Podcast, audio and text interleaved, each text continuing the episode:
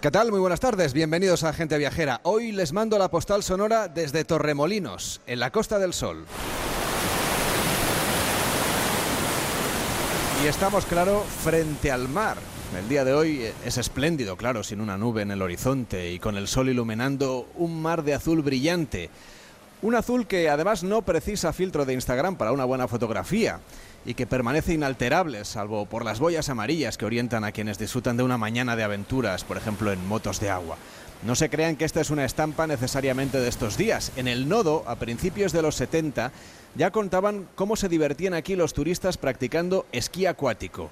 Y es que Torremolinos es uno de aquellos lugares por los que entró la modernidad en España. En plena dictadura y con una sociedad reprimida, la libertad llegaba arrastrando maletas turistas que venían a disfrutar de nuestro clima, de nuestra gastronomía, de nuestras playas y también de la peculiar forma de vida española, también de los toros, del flamenco y hasta de la compañía del afamado macho ibérico que poblaba estas latitudes en tiempos del desarrollismo.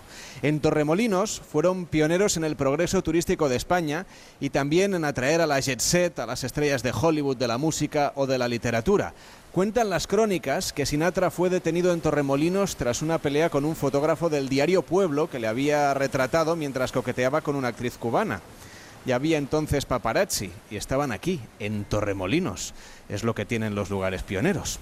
Desde esta playa de la Carihuela, la Costa del Sol, les mando hoy la postal sonora para iniciar Gente Viajera. El pueblecito de pescadores que conocí en mi niñez se ha convertido en algo de fabuloso renombre mundial Torremolinos.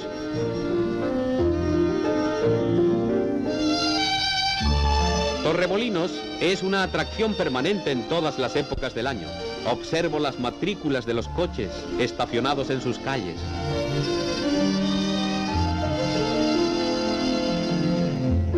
Junto a las viejas casas de los pescadores se han alzado los más suntuosos, cómodos y modernos hoteles del mundo. pues eso lo contaba que en el nodo lo explicaban así a principios de los 70. Torremolinos está considerada como el origen de la industria turística porque fue aquí, como algunos dicen, a nivel mundial. Aquí empezó a verse esta actividad turística como una vía económica y también de creación de empleo. Víctor Herranz, ¿cómo estás? Buenas tardes. Muy buenas tardes, Carles. Por, cierto, por cierto, que les saludamos desde el Palacio de Congresos de Torremolinos en colaboración con el Ayuntamiento de esta ciudad que hoy nos acoge. Un lugar que, que realmente en su, en su momento debió ser proyectado con una mirada muy hacia el futuro, porque lo vemos hoy, tantos años después, y sigue siendo muy moderno, Víctor. Desde luego, la verdad es que tiene una atracción muy particular, ¿no? ya desde fuera, que es como una especie de nave espacial redonda, con una arquitectura muy bonita, que podrá hablar de ello mucho mejor Enrique Domínguez, pero bueno, a mí me ha gustado. Eso es lo que se trata. Oye, a partir de las doce y media creo que tiene un acto aquí que se llama El origen del paraíso, porque efectivamente este fue, como decíamos, uno de los lugares pioneros en el mundo en la industria turística. Desde luego, y fue el primer lugar en mirar al mar, pues no solo como una fuente de sustento, sino como un lugar para el ocio y el esparcimiento.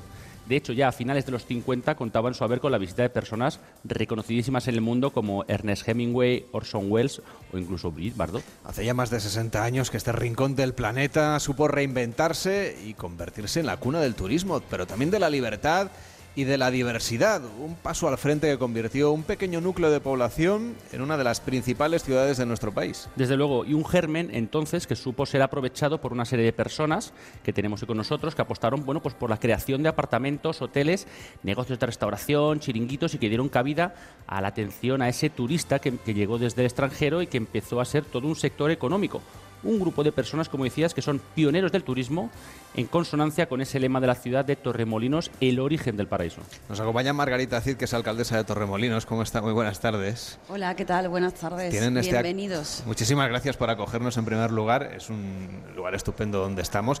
Y decía que tienen ustedes un reconocimiento ¿no? a los pioneros del turismo. Pues sí, porque um, el, martes celebramos el, Día Mundial del Turismo. Eh, coincide también con el Día de la Autonomía de Torremolinos. Torremolinos hasta el año 88 fue un pequeño barrio de, de Málaga, que ya no era tan pequeño porque aquí se habían construido los hoteles y se habían aprovechado las playas, pero seguía siendo dependiente de Málaga. Así que el día 27, coincidiendo con el Día Mundial del Turismo también es el día de nuestra autonomía, con lo cual hemos empezado a celebrarlo un poco antes y, lo que hemos decidido es que mm, los que dieron el paso al frente y montaron pues los primeros establecimientos, los primeros hoteles.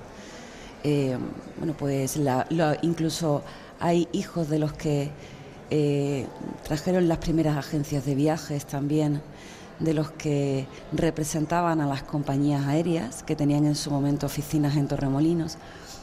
Pues eh, hay algunos que ya no quedan, pero están sus hijos y antes de que todos falten habría que hacerles un reconocimiento. Y ese día es hoy y ha coincidido además que estáis aquí vosotros, o sea que una maravillosa noticia. Lo vamos a ir contando en directo, o sea que va a ser un acto también muy emotivo, ¿no? Y de reconocimiento de gente muy luchadora, imagino. Bueno, muy luchadora, muy visionaria, que trabajaba durante muchas horas, que mm, hizo de, también de la amabilidad un sello y que se reinventó, porque desde luego pues no sabían, no sabían prácticamente hablar idiomas, lo que era la atención al público, lo que se demandaba, cómo venían, quién venía, y fueron capaces de hacer frente a todo eso y además hacer una industria, eh, una industria de la que por lo menos yo me siento profundamente orgullosa y creo que la Costa del Sol también. Tenemos con nosotros a Miguel Sierra que empezó vendiendo refrescos en la playa, nada menos, con nueve años allá por los años 50 y ahora con 72 es un empresario de éxito ya desde hace muchos años y hoy está con nosotros. ¿Qué tal? Muy buenas tardes. Buenas tardes. Usted fue uno de esos pioneros del turismo. La verdad, he tenido la suerte de nacer en Torremolino, ¿eh? Donde empezó el turismo, donde hemos dado todo lo que hemos tenido dentro, donde nuestros padres nos han educado precisamente a ser amables. Hemos nacido con esa virtud que nos cuesta tan poco trabajo ser amable y cuesta tan poco y quizás sea eso uno de los motivos, aparte de tener la infraestructura que tiene Torremolino, de haber, eh, no sé, haber creado esta clientela tan fiel que nos viene cada año y nos se transmite de uno a otro y es un como no le diría yo eso como ir a trabajar enamorado es muy bonito. ¿Cómo era esos primeros años del turismo? Esos años 50, por ejemplo, los 60, los 70. Bueno, los años 50 yo nací en el 50. Exacto, quiero decir... Él es muy joven, muy joven. Soy muy joven, además me siento muy joven. No parezco lo que la edad que tengo. Es verdad, todo el mundo me lo dice. yo, pues yo, cuando viene un cliente me dice... Lo suscribo, ¿eh? Miguel, te veo siempre igual. Y yo digo, tómate una copa que te invito. pues ya saben ustedes el truco entonces. Bueno, pero esos primeros años del, del turismo aquí en Torremolinos, claro, decíamos antes que era una ventana de modernidad que llegaba a España. Totalmente. Torremolinos, eh, tenía todo y tiene todo. Tenía discoteca, tenía bares, eh, hoteles, una infraestructura no era moderna, pero sí es una infraestructura agradable para el turista, que donde empezó fue en Tormolino. Ten en cuenta que incluso los hoteles de Benalmádena se vendían con el nombre de Tormolino. Si no, no se vendía. Entonces llegaba Hotel Tritón y era Torremolino. vendía Torremolino y es Benalmádena. Incluso los mejores directores de hoteles, como el Marqués de Nájera, que después son los Monteros en en empezó en Torremolino, en el Remo, en la Plaza Remo. Ahí venían las mejores orquestas. Yo tenía, pues, eso, nueve años por ahí aproximadamente, pero claro, me fijaba en todo. ¿Por qué? Porque quería hacer algo, ¿no? ¿Y cómo hacer algo? Pues copiaba de lo, de, lo que hacían los demás. Que es amable, pues yo también soy amable. ¿Qué hay que hacer? Lo que haya que hacer por, triunfar y por, y por luchar. La única ventaja que teníamos en nuestras manos nuestra simpatía. Pero es poco. ¿Eh? No, hombre, que no, tío, eso cuesta muy poco. por eso digo que pero es muy importante al eh, final. Por supuesto que es muy importante. Y claro, aquí ha, pasado gente que yo me he quedado sorprendido, ¿no? Con un nivel adquisitivo bastante importante. Yo ganaba, me acuerdo, en los apartamentos Belvedere, era chico para todo, ponía las hamacas, era camarero por la noche, subía las maletas, todo ganaba 450 pesetas al mes y ganaba todos los días mil pesetas de propina. Que era bastante más que lo que ganaba de sueldo. Imagínate con qué ganas tú le sonreías a un cliente y ya no el egoísmo que te diera algo. el dinero te viene. Pero también era importante, Miguel. Sí, bueno, es importante, pues yo llegaba a mi casa, le decía a mi madre, mira mamá, toma este dinero y ella se pone contenta porque nos faltaban muchas cosas, ¿no? Y con ese dinero pues ayudaba a la familia. Y aparte de eso, yo qué sé, Torremolino es único, la infraestructura de discoteca era increíble. Teníamos el Dorado, el Mañana, el Central, el Pedro, eh, después tenía la de Waikiki, el Tabú, el, Madrigal, donde la gente se divertía, Cleopatra, que hicimos unos espectáculos extraordinarios. Yo creo que esa amabilidad de, las gentes fue la que realmente enamoró a los turistas a venir a, a, Torremolinos y sobre todo, bueno, pues eh, ayudar a, cambiar, digamos, una realidad de una crisis, ¿no? A, de repente a un boom económico que surgió aquí en la Costa del Sol y que ahora, digamos, vivimos una situación parecida, ¿no? Con el tema de la pandemia. ¿Están listos otra vez para tirar del carro y sacar a...? Siempre, nosotros estamos siempre preparados.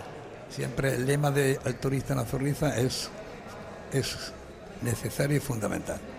Alcaldesa, tenemos eh, aquí delante este acto, como decíamos, y ese emblema del ecosistema del paraíso. ¿Qué es lo que buscan ustedes? Tienen una agenda preparada ¿no? para, para que esta agenda urbana modifique también las necesidades del viajero, se adapte también a las nuevas corrientes, a lo que necesita el sector del turismo. ¿Qué planes tienen ustedes para seguir desarrollando el turismo aquí en Torremolinos?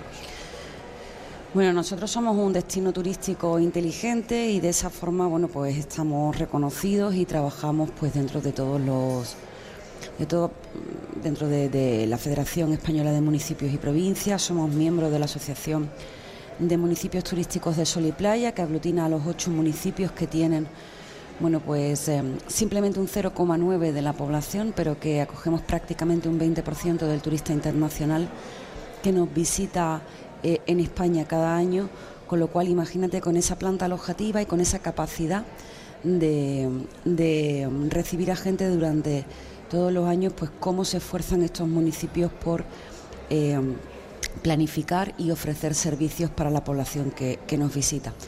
Con lo cual trabajamos siempre desde la innovación, eh, también bueno pues en profunda colaboración con Turismo Costa del Sol, que bueno pues es una de las administraciones pioneras en el manejo de, datos para poder planificar y anticiparnos a la demanda de lo que quiere y de lo que necesita el, el turista, pero evidentemente eh, pensamos que hay que estar orgullosos de lo que hemos sido hasta que hemos llegado hasta aquí.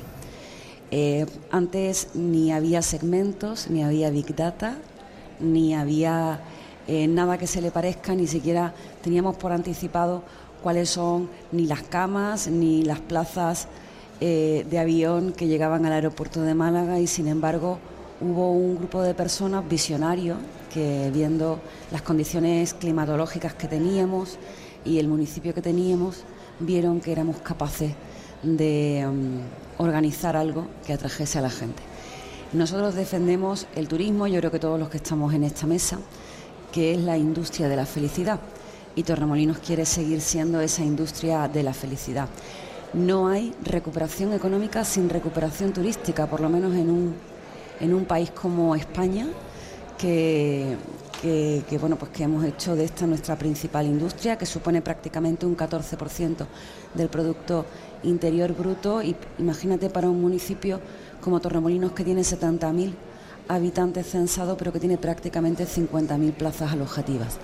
Estamos muy orgullosos de lo que somos, seguimos trabajando en la innovación y en la atención eh, a, los que nos visitan, pero evidentemente orgullosos de ser eh, prácticamente de los primeros y dispuestos a seguir eh, tirando del carro, por supuesto. De hecho, están renovando, ¿no? Están potenciando también que los hoteles actualicen su oferta, que hagan obras que sean más eficientes energéticamente y se adapten, como decíamos, a las nuevas necesidades de los viajeros, ¿no? Que también han cambiado a lo largo de estos años y que ahora están en un momento de adaptación.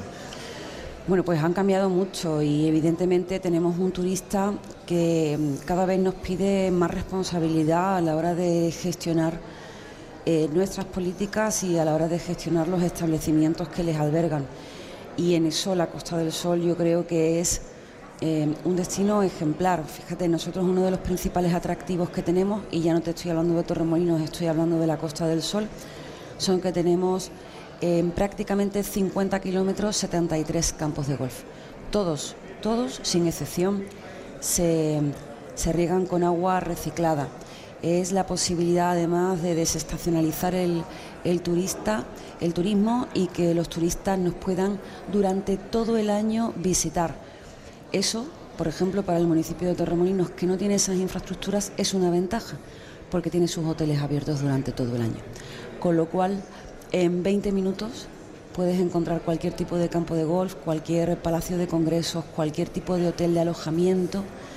Eh, es eh, lo que ofrecemos y, yo creo que además trabajando cada día para ser más sostenibles. Es cierto que con la nueva legislación ahora mismo que la Junta de Andalucía ha puesto en marcha eh, favorece con motivo del COVID una reforma muchísimo más que sea más rápida, que se pueda mm, además aumentar la edificabilidad, cosa que bueno pues en los municipios en los que todavía se puede hacer estamos trabajando de forma acelerada porque son normas transitorias hasta 2023 y eso supone también algo que los municipios turísticos siempre demandamos porque siempre estamos carentes, que es mayores recursos para atender eh, cómo se merecen los que nos eligen. Es que eso pasa mucho en los municipios turísticos, ¿no? que de repente, claro, durante cierta época del año se multiplica el número de personas que están aquí y los recursos y los servicios son los que son. ¿no? ¿Qué le pide usted al Estado para que mejore la financiación justamente de estos municipios?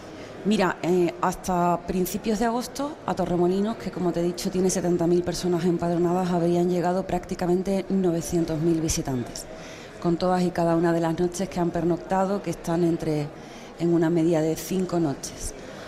Eh, evidentemente nosotros no es que estemos felices, es que el hecho de volver a ver eh, turismo extranjero en nuestras calles a nosotros nos da la vida y es lo que yo creo que más hemos echado de menos pues con, con, esa profunda tristeza que además teníamos por la pandemia y sobre todo a los que a nuestro alrededor la hemos sufrido y hemos tenido pérdidas, pero Torremolinos sin turistas extranjeros es una auténtica tristeza, pero tenemos que atenderlos como se merecen. Así que los municipios los municipios que en general tenemos una deficiente financiación, en el caso de los municipios turísticos ya pues es eh, eh, mucho peor. Así que nosotros, mm, yo por lo menos y, también eh, el sector que me rodea no creemos en la imposición de tasas turísticas, no creemos en aumentar la presión fiscal sobre los que nos eligen y lo que entendemos es que se recaudan muchísimos eh, impuestos eh, por vía directa y que graban el consumo en los municipios como Torremolinos y que una parte, por ejemplo, de ese IVA que se recauda en Torremolinos podría revertirse en nuestros municipios y equilibrar y redistribuir lo que ya eh, bueno pues nosotros recaudamos porque eh, las personas que nos visitan se lo gastan aquí. Así que defendemos que eso que eh, a lo que contribuimos entre todos, que es a los a los eh, impuestos directos que graban el consumo, bueno, que una pequeña parte, nosotros con un pequeño porcentaje, creo que saldaríamos pues todo, todo lo que tenemos pendiente que venga a donde, donde se origina. Por cierto que los datos del INE demuestran que Torremolinos ha sido, vamos, continúa siendo un destino de, máximo éxito y lo ha sido liderando durante este verano en las pernoctaciones en toda Andalucía. ¿Cómo se preparan, por ejemplo, los próximos meses? ¿Cuáles son las previsiones? Porque sabe usted que está el sector turístico en España un poco a la expectativa de ver qué es lo que ocurre con la economía. Sí, efectivamente, hombre. evidentemente la inflación, la crisis, la subida de los combustibles eh, son siempre amenazas porque el turismo siempre, cada vez que hay una pequeña tormenta, amenaza al turismo. Pero bueno, eh, las previsiones el otro día las compartía la Asociación de Hosteleros de la Costa del Sol, a ECOS, y, son eh, yo creo que optimistas de cara a a, lo que queda de septiembre, también a lo que queda de octubre. Yo tengo la confianza de que eh, siempre surgen oportunidades.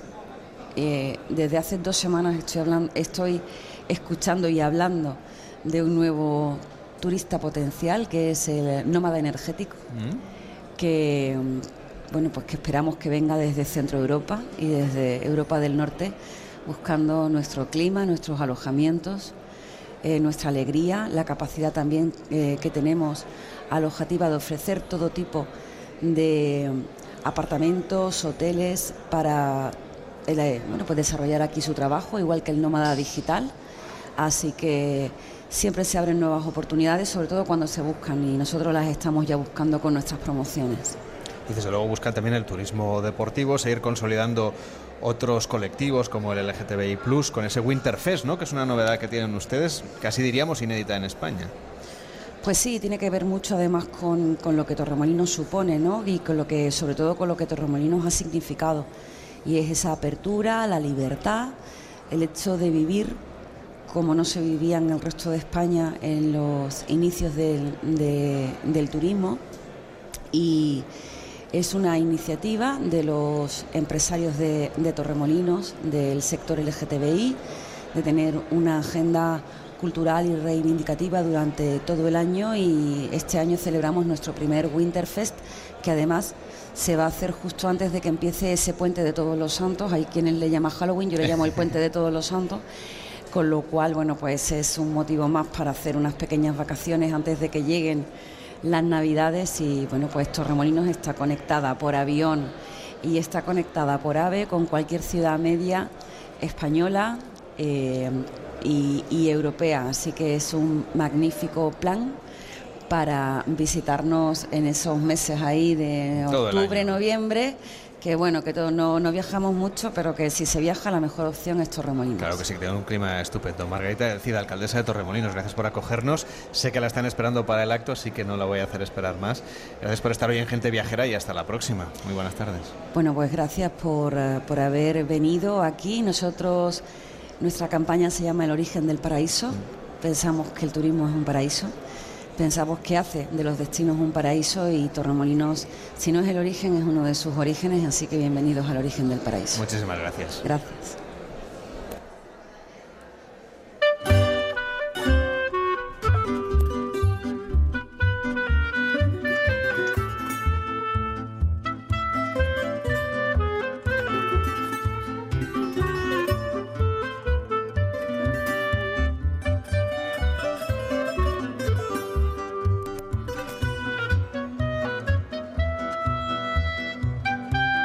Torremolinos no es un nombre más, tiene personalidad, tiene historia, tiene literatura, es un sitio estupendo para venir de vacaciones y sobre todo es historia viva del turismo Así que vamos a hablar de ello con Enrique Domínguez Uceta, que sabe mucho de Torremolinos. Enrique, ¿cómo estás? Buenas tardes. Buenas tardes, Carlas. Eh, la verdad es que he venido muchas veces sin que fuese un destino viajero necesariamente. Es interesante siempre, pero mm, Torremolinos está tan en la historia del turismo y de la vida cotidiana de millones de personas desde hace tantos años que es casi un sitio familiar para muchos, entre otros para mí mismo, porque aquí han pasado vacaciones varias generaciones ya de españoles y de europeos de varias nacionalidades y también ha recibido muchos viajes de periodistas de turismo de toda Europa, congresos de turismo y ha liderado el desarrollo de la marca de la Costa del Sol. Pero mm, aunque muchos lo vinculen al desarrollismo, eh, pues bueno, un poquito a lo mejor ya pasado de moda, que se reflejaba en las películas de los años 60 y 70 del siglo pasado, la base del turismo en Torremolinos mm, es justamente todo lo contrario, es muy internacional, porque había eh, aquí en Torremolinos un fuerte de defensa en Montemar del siglo XVIII que luego lo compró un británico, George Langworthy, en el año 1900 y que se hizo allí un palacete con jardines. Le llamaban el inglés de la peseta porque daba una peseta a todo el que se lo pedía. Y en 1930 pues lo convirtió en residencia para extranjeros. Fue un pionero y los hitos siguientes pues luego fueron en 1933 cuando Carlota Alessandri abrió el Parador Montemar, en 1942 abren el Hotel La Roca, en 1959 el Pez Espada, el primer hotel de lujo o de cinco estrellas aquí y luego pues ya fue todo rodado. Y que ya sigue todavía sigue abierto, sigue funcionando. Así que no era mala idea lo de hacer aquí una residencia para extranjeros hace casi un siglo, aunque todavía no existiera el turismo en aquella época. Bueno, pues no, no era una mala idea. No había turismo, pero estaban las condiciones maravillosas que estamos al lado del puerto de Málaga, que estaba en contacto con todo el mundo. Esto no era un lugar remoto, ni muchísimo menos. Todo el Mediterráneo, todo el Atlántico, prácticamente se comunicaban por aquí, llegaban al puerto de Málaga gente de todas las nacionalidades y yo creo que a nadie le pasaba desapercibido que este clima, el de Torremolinos, al pie de la Sierra de Mijas, pues era algo único. Y lo que es curioso es que en 1930 vinieran a la residencia nada menos que Dalí con Gala, recién divorciada de Paul Eluard y liada con el pintor catalán. Y digo liada porque todavía no se habían casado, se casaron dos años después. Y vinieron a reunirse con los poetas vanguardistas de Málaga, con Manuel Alto Laguirre, con Emilio Prados y con José María Hinojos a los poetas de la revista Litoral tan prestigiosa. Y querían fundar una revista surrealista mundial, algo que no cuajó, pero parece ser que aquí en Torremolinos estuvo pintando Dalí El hombre invisible, que ahora está en el Museo Reina Sofía de Madrid. Y justamente al pie de lo que fue el castillo del Inglés o la Hacienda Santa Clara, eh, en la playa, pues está, bueno, al lado del, paseo marítimo está el monumento a Gala, la musa de Salvador Dalí, una escultura junto al paseo, desnuda, porque parece ser que fue la primera eh, de la que hay constancia de que hubiera un topless aquí en la Costa del Sol. Que, es desde luego todo un, todo un homenaje. Oye, no estamos en una ciudad especialmente cargada de patrimonio monumental, pero lo que sí sabemos es por qué se llama Torremolinos, además se puede ver. Sí, sí, a simple no, vista. sí, no es muy difícil de deducir, es un nombre totalmente literal. Aquí se levantó en 1300 una torre árabe de vigilancia costera que está en la calle San Miguel y aquí había molinos de agua movidos por el agua que bajaba de la sierra. Parece ser que en 1849 quedaban 14 molinos y un batán. Y de la torre y los molinos, pues lógicamente saldría Torremolinos, digo yo. Y el territorio de Torremolinos ha estado habitado naturalmente desde hace miles de años, pero el pueblo es muy reciente, es del siglo XIX. Una tierra de pescadores, de agricultores, muy tranquila, eh, un lugar muy reposado, hasta que en los años 60 pues explotó de repente como sitio turístico de clima maravilloso y donde más o menos se podía hacer lo que se quería, donde no le prohibían a uno ser feliz, empezó a recibir lo que Joaquín Merino llamaba los beachcombers, es decir, los trashumantes de playa. Él decía que en Torremolinos empezó otro tipo de vacaciones que frente al veraneo de sombra y sombrilla, pues era el de achicharrarse vivo al sol, el de hedonistas y paganos y adoradores del sol, pero también de la música rock, del pop, del baile, y esto pues se llenó de discotecas, como estabais comentando antes, y de marcha, y Joaquín decía que eh, era el turismo que rompió la moral y las buenas costumbres que imperaban en nuestras costas hasta el momento. Entonces, Miguel, a ver, háblenos un poco de lo del macho ibérico. ¿Es verdad que venían aquí las turistas eh, del norte de Europa a buscarlos? ¿O ellos venían a buscarlas a ellas? No sé. Bueno, eh, la verdad que, que sí. Lo del macho ibérico es cierto, aunque ahora, ahora no tanto, ¿no? Pero antiguamente, yo me acuerdo perfectamente, venía eh, suecas, inglesas, buscando siempre el macho ibérico. Eso sí es cierto, porque teníamos todo un éxito increíble, pero no sé por qué, no lo comprendo, pero será por el clima que se ponía ella a gusto y nosotros le damos un poquito de simpatía y agrado y ya ahí entraba todo. Las vacaciones también ayudan, ¿no? Ayuda, clima. Oye, le agradecemos muchísimo que haya estado hoy con nosotros. Sé que le esperan también en el acto, así que gracias por acompañarnos y hasta la próxima. Buenas tardes. Muchas gracias. Por cierto, Enrique, hablábamos de que Torremolinos era un lugar pionero, era un espacio de libertad, fue el principio de un movimiento que luego se acabó extendiendo por el resto de las costas de nuestro país. Pues sí, sí que lo fue. Y además yo añadiría que mm, eh, aquí había una libertad popular, no de lujo exclusivamente, porque los ricos siempre han podido hacer lo que querían en cualquier sitio. Pero, pero yo creo que, mm, que aquí era más bien de liberación general, de comodidad moral, por eso se extendió rápidamente, creció por todo el mundo. Aquí todo el mundo era bienvenido. Yo creo que eso es muy importante, todo el mundo estaba a gusto. Y yo creo que eso era un fenómeno. Estaba hablando antes de la cordialidad, de la amabilidad de la gente aquí, que yo creo que ha sido su seña de identidad, casi más todavía que, el buen clima.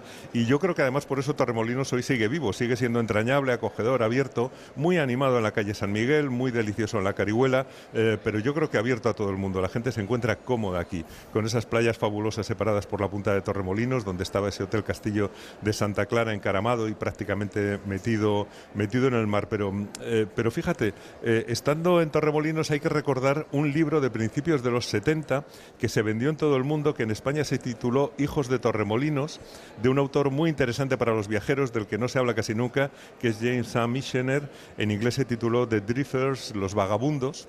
Es una pena que no le pusieran Torremolinos en el título, ¿no? Hubiese pues sido una excelente promoción turística. Pues sí, eh, realmente yo creo que lo fue para quienes lo leyeron, porque en los años 60 el autor detectó Torremolinos como un imán para inconformistas, para bohemios, para gente que buscaba una vida menos convencional. Y en la novela, pues reunió en Torremolinos a seis personajes, tres chicos y tres chicas que huyen de la guerra del Vietnam, que huyen del racismo, que huyen de la hipocresía, hablan en los bares de, Torremolinos de sus realidades y sobre todo viajan. Por eso el libro enlaza los Sanfermines de Pamplona, eh, Marruecos, Madagascar, con Torremolinos en esa ruta un poco hippie que pasaba también por Asia, por Tíbet o, por Nepal. Era un espacio de libertad el que eh, Torremolinos, que reúne a esos vagabundos que eran jóvenes errantes por el mundo en busca de un mundo diferente, algunos, como decía, huyendo de la guerra del Vietnam, pero eso sí, vivían de los cheques que les mandaban sus padres, sobre todo desde América, o sea que llevaban una vida bastante buena escapando de, de los problemas. Y así es como fue surgiendo esta leyenda, casi podríamos decir, ¿no? De Torremolinos. Es un nombre mítico en el turismo en España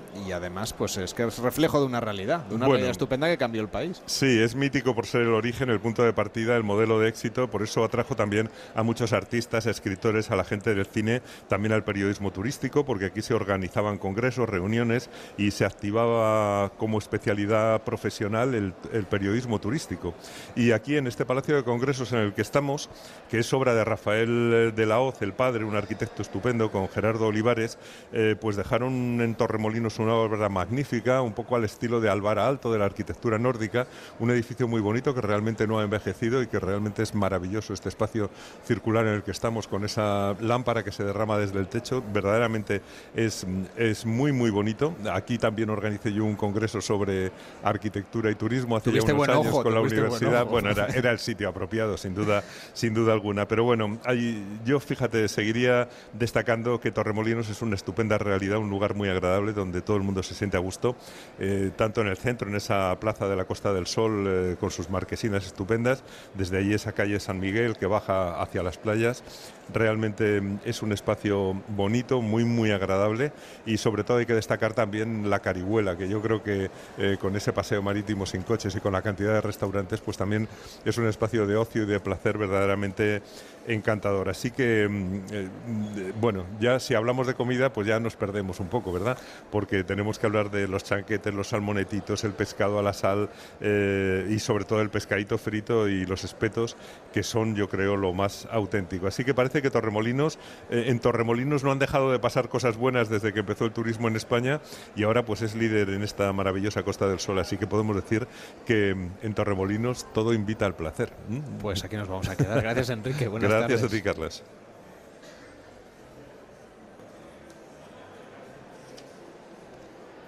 Y si está pensando en las vacaciones, Iberia ha lanzado una campaña de precios para viajar a los 137 destinos de su red, España y el resto de Europa, por 25 euros por trayecto, Estados Unidos por 174 o distintas ciudades de América Latina desde 265 euros por trayecto. Anímate y reserva tus próximas vacaciones y como dicen desde Iberia, vuela, vuela.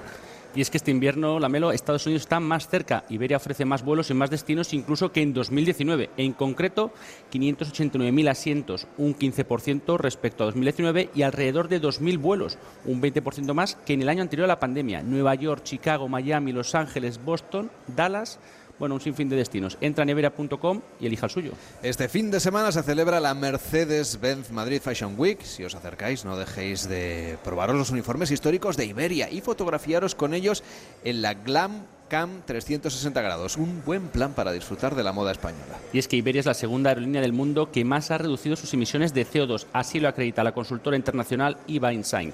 Según el informe, desde 2019 Iberia ha reducido sus emisiones en un 17% por asiento por kilómetro en los vuelos de largo radio, sobre todo por la renovación de la flota y distintas medidas operacionales. Sin duda, un importante paso para volar hacia un futuro mejor. Lo tienen en iberia.com. Una pausa en Gente Viajera y hablamos de turismo deportivo aquí desde el Palacio de Congresos de Torremolinos. En Onda Cero, gente viajera. Carlas Lamelo. Este sábado será diferente. Muy buenas tardes. Entretenido, sorprendente, lleno de diversión y actualidad. Este sábado te vas a divertir. Aruseros Weekend. Hoy a las tres y media de la tarde en La Sexta. Entonces dices que estos sensores detectan si alguien intenta entrar. Claro, y cubren todas las puertas y ventanas. Así que tranquilo, su despacho y todas las cosas que le importan también están protegidas. Si alguien intentara entrar, podemos verificarlo con las imágenes al momento. Y si detectamos un problema real, avisamos nosotros mismos a la policía. Protege tu hogar frente a robos y ocupaciones con la alarma de Securitas Direct. Llama ahora al 900-272-272. La alfabetización mediática e informacional de hoy decide el futuro. Si eres docente, no te puedes perder el encuentro Mentesami el próximo 1 de octubre en los cines Kinépolis de Madrid. Presentado por Elena Resano y Juan Rabonet, y con expertos que os inspirarán y compartirán herramientas prácticas para responder a este reto educativo. Síguelo en streaming en mentesami.org. Te esperamos. Fundación A3 Media. Acercamos a niños y jóvenes el valor de la comunicación. En Onda Cero, gente viajera. Carlas Lamelo.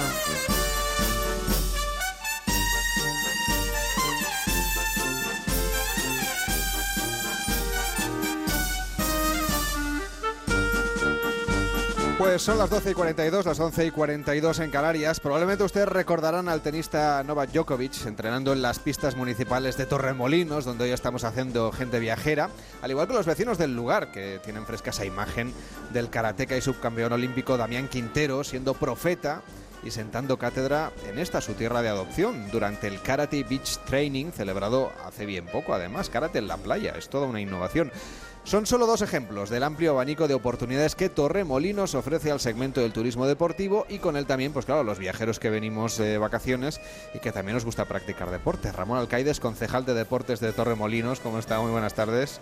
Hola, muy buenas tardes. Ante todo le agradecemos muchísimo que haya estado hoy aquí, consta que tiene usted varias entregas hoy de trofeos en competiciones deportivas, porque estamos en los prolegómenos, nos decía la alcaldesa, ¿no?, de estas fiestas de San Miguel. Así es, pues nos encontramos justo ya en el Ecuador, o paso allá al Ecuador de, las actividades que, organiza la Delegación de Deportes durante este mes de septiembre. Y hoy justo coincidían varios campeonatos, uno de baloncesto, otro de tenis y un duelo que es muy particular de Jávegas en, la Carihuela y donde compiten pues eh, vecinos de la Carihuela contra vecinos del Bajondillo. Eh, muy atractivo y muy llamativo, donde la gente que pasa por el morro eh, pueden ver las dos embarcaciones y cómo luchan entre ellos para ver quién es el campeón de, la costa. Y la verdad que muy contento de que gente viajera de Onda Cero pues me hayan invitado a, esta, a esta cita para poder contarles un poco cuáles son nuestros próximos eventos que tenemos organizados, así como un poco de nuestras instalaciones, de hablar un poco de ello. Pues repasamos eso último, si le parece, a las instalaciones, porque me consta también que tiene el Palacio de Deportes, el Palacio de San Miguel, ¿Tiene previsto incorporar nuevas opciones eh, deportivas para el no solo para el turista que cuando viene aquí a hacer deporte, sino para grupos de deportistas que vienen a Torremolinos a pasar 10, 15, 20 días para entrenarse y ponerse a tono para la siguiente competición? Así es, la verdad que nuestras instalaciones deportivas siempre la hemos, hablado como la joya de la corona y nuestra alcaldesa es una de las cosas que, más hincapié está haciendo en, en poder seguir avanzando en nuevos proyectos. Eh, ahora mismo se está redactando un proyecto para construir otro, otro nuevo pabellón que se llamará el pabellón El Palmeral y estamos también eh, trabajando para cambiar el césped artificial de un campo de fútbol que, atraerá más equipos extranjeros que vienen de normalmente de, de Holanda, Suiza, Francia, el norte de Europa, vienen muchos sobre todo a partir de octubre, noviembre hasta marzo o abril solemos tener bastantes equipos extranjeros que vienen a, entrenar y a concentrarse aquí durante 10, 15 días. Claro, es que al final el lugar es estupendo, la, el clima es buenísimo para practicar deporte, 18 grados y medio me parece, de temperatura a lo largo del año, están ustedes aquí al lado del aeropuerto, bien conectados con el AVE, es decir, que los grupos de deportistas pueden llegar y pasar aquí una temporada estupenda. Claro, eh, nos encontramos muy cerca del aeropuerto, eh, es verdad, y después las comunicaciones con AVE y demás, pero es que además tenemos una planta hotelera amplísima. Eh, nosotros tenemos la suerte de que Torremolino cuenta con una amplia planta hotelera que abre durante todo el año. Entonces, estos equipos que, nos visitan, mm, principalmente en Norte Europa, Francia, Suiza, como he dicho anteriormente, están encantadísimos de poder visitarnos con este clima que tenemos durante todo el año, casi siempre sol, por no decir siempre y nuestras instalaciones presentan siempre una calidad muy muy aceptable en la que ellos repiten un año tras otro. Eh, una de las instalaciones que más demanda tenemos también son las piscinas. Tenemos varias piscinas olímpicas y eso eh, nos ha dado un plus muy grande para que nos visiten muchos muchos grupos que en sus ciudades natales pues con el frío que hace no pueden nadar. Y, entonces vienen aquí a aprovechar el buen clima. Oiga, para los viajeros que vienen aquí a Torremolinos y que de, paso pues quieren aprovechar esta estancia, por ejemplo, para hacer senderismo. Tengo entendido que tienen ustedes muy buenas rutas de senderismo marcadas por aquí cerca. Así es, la Se verdad. puede ir andando además por la costa a los municipios de al lado, sí. Aquí eh, hay dos cosas. Una es la gran senda que está impulsando la Diputación de Málaga, que lo que hace es conectar toda la costa, que se puede ir andando pues prácticamente en toda la Costa del Sol. Este es un proyecto muy amplio que tienen ellos y poco a poco están conectando todo lo que es, eh, hablamos de paseos marítimos y, sendas que están haciendo. Y después tenemos lo que es eh, la senda de, monte, ¿no? que hablamos de las la que nosotros desde nuestras instalaciones deportivas, desde allí mismo podemos ir andando o corriendo, porque se está poniendo muy de moda, me imagino que en toda España, pero aquí en Málaga también, en la provincia, las trail, las carreras de trail. Y la gente es muy aficionada a subir al monte. Nosotros tenemos un mirador que se llama La Cañada del Lobo y un albergue y que se ha convertido en, en, época de pandemia se ha convertido en un lugar en que todo el mundo subía a, esa, a, esa, a ese mirador y hacerse fotos porque se ve toda la costa, tanto la de Torremolinos como la bahía de Málaga y es un sitio muy atractivo.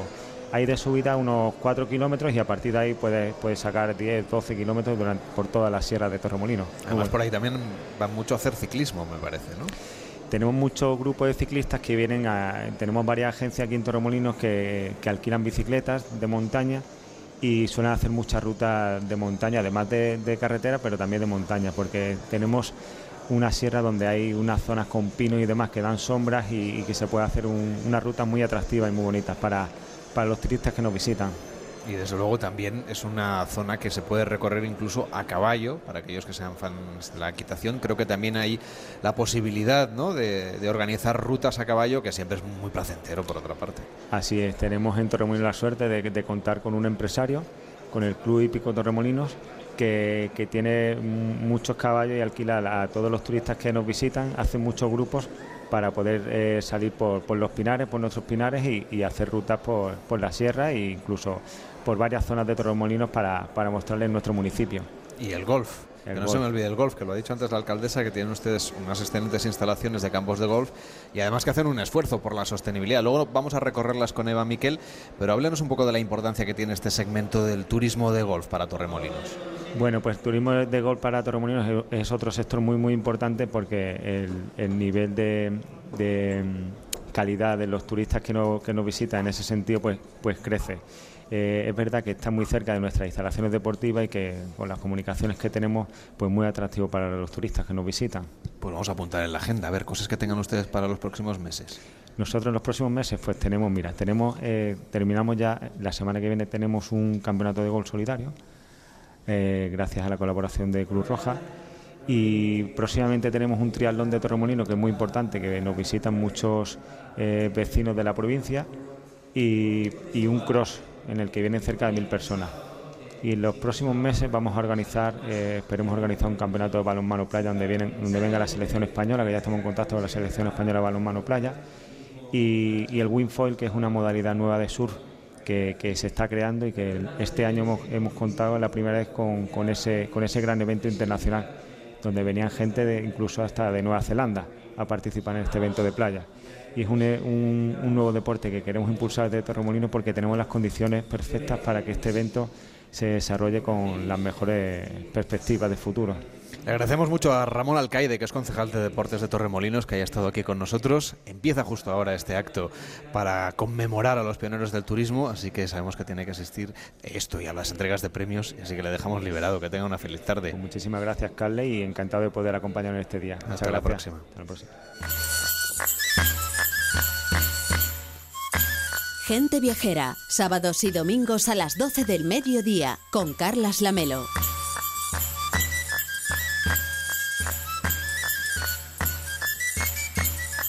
Pues fiel a sus tradiciones más antiguas, Torremolinos celebra cada mes de septiembre la Romería y Feria de San Miguel, un evento sin igual en la Costa del Sol, en el que las calles se engalanan, los vecinos comparten esa alegría típica de nuestro país, la música y claro, la, Víctor, eso es lo tuyo, las mejores propuestas gastronómicas. Desde luego, sin duda, la romería urbana más importante de Andalucía y tiene bueno, pues una distribución parecida a la Feria de Málaga. Durante el día, toda la actividad se desarrolla en el centro de la ciudad, Plaza San Miguel, Plaza Costa del Sol, bueno, lo que es todo el epicentro de la ciudad, y por la noche se traslada al recinto ferial.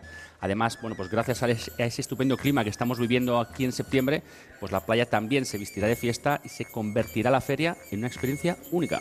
Andalú, andalú, andalú, que se entere el mundo entero que yo he nacido andalú. El paraíso se viste de flamenco de Romero. Mañana, día 25, será domingo, claro, previo a la feria. Se celebra, como manda la tradición, la Romería de San Miguel, un evento al que acuden cada año miles de romeros que peregrinan hasta la ermita del Santo a pie o en carretas tiradas por bueyos o por caballos y donde además es posible saborear un buen trago de vino fino y un excelente jamón ibérico al son de palmas, de cantes y de bailes andaluces. Una delicia, desde luego. La fiesta además recupera su misa romera en la ermita tras la pandemia de 2019, por lo que los romeros están muy contentos y volverán a encontrarse con su patrón en las calles de la ciudad. Como novedad, en este día de romería tendrán lugar una serie de actuaciones musicales en esa esplanada de la ermita de San Miguel con los grupos Callejón, Carlos Bravo o bueno, Ecos del Rocío que lo estamos ahora escuchando. Y por su parte luego vendrá la Feria de San Miguel que dará comienzo el miércoles 28 de septiembre con una ofrenda floral ante San Miguel en la parroquia de la Madre del Buen Consejo, lo que también supone una novedad respecto a años anteriores y además ese mismo día por la noche, apunten, se llevará a cabo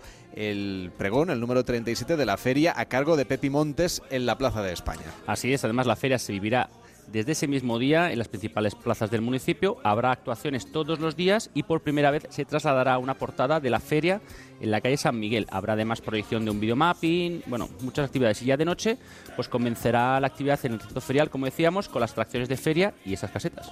Y por supuesto, la artista invitada para el primer día de feria en el Auditorio Municipal será la cantante Ana Mena pero Víctor, ¿qué otras actuaciones musicales podremos disfrutar en esta feria de, Torremolinos? Pues la verdad que mira, podemos disfrutar de Danza Invisible, la, de Javier, la, banda de Javier Ojeda, Efecto Pasillo y Los Rebujitos como actuaciones principales. Sin embargo, durante todos los días actuarán numerosos artistas y grupos locales como Macarena Soto, Nayala, Esperanza Márquez, eh, Marta Ripoll o Roldán, entre otros. Eso sí, también habrá concentraciones de coches clásicos, que son una maravilla, concursos de carretas y tractores, unas magníficas degustaciones de callos, charangas, teatros, teatros infantiles, bailes y, bueno, sobre todo muy buen rollo, respeto, conciencia y unas fiestas seguras para todos. Hoy estamos haciendo gente viajera desde el Palacio de Congresos de Torremolinos. Estamos en la Costa del Sol.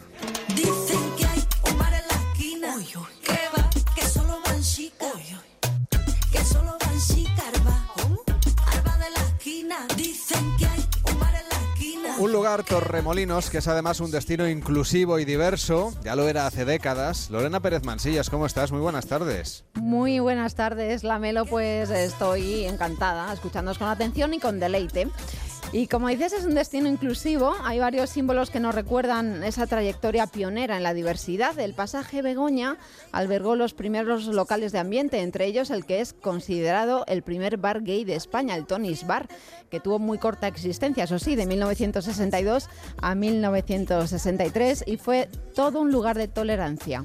Estuvimos ayer visitando este pasaje Begoña que fue declarado en 2019 lugar de memoria histórica LGTBI y adquirió pues una fama nacional e internacional porque ahora es lugar de interés turístico. Sí, se convirtió en una isla de libertad, en cuna de los derechos y de libertades sexuales. Por él han pasado figuras como John Lennon, como Amanda Lear, la musa de Salvador Dalí o Sara Montiel. Hoy el pasaje Begoña es espacio cultural urbano y tiene gran demanda de visitas turísticas, como has podido comprobar.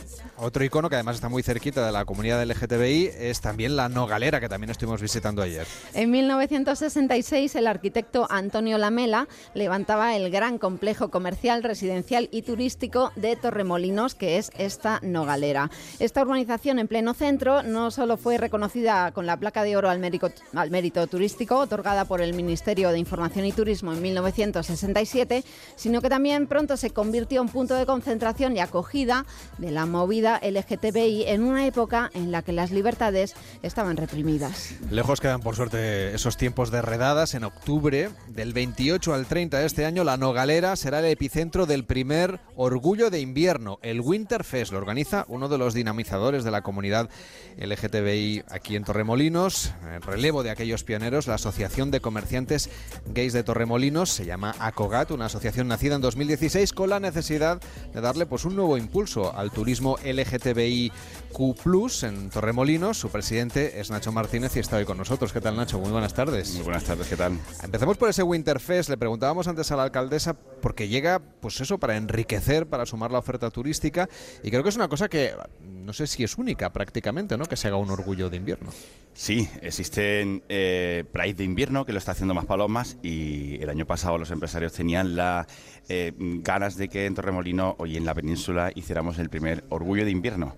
La verdad que desde Acogat, aquí en Torremolinos, eh, pusimos toda la maquinaria en marcha y un año después ha visto la luz, se presentó el día 20 y tenemos el Winterfest, nuestro primer orgullo de invierno de la península ibérica en Torremolinos. Es enhorabuena. Muchas gracias.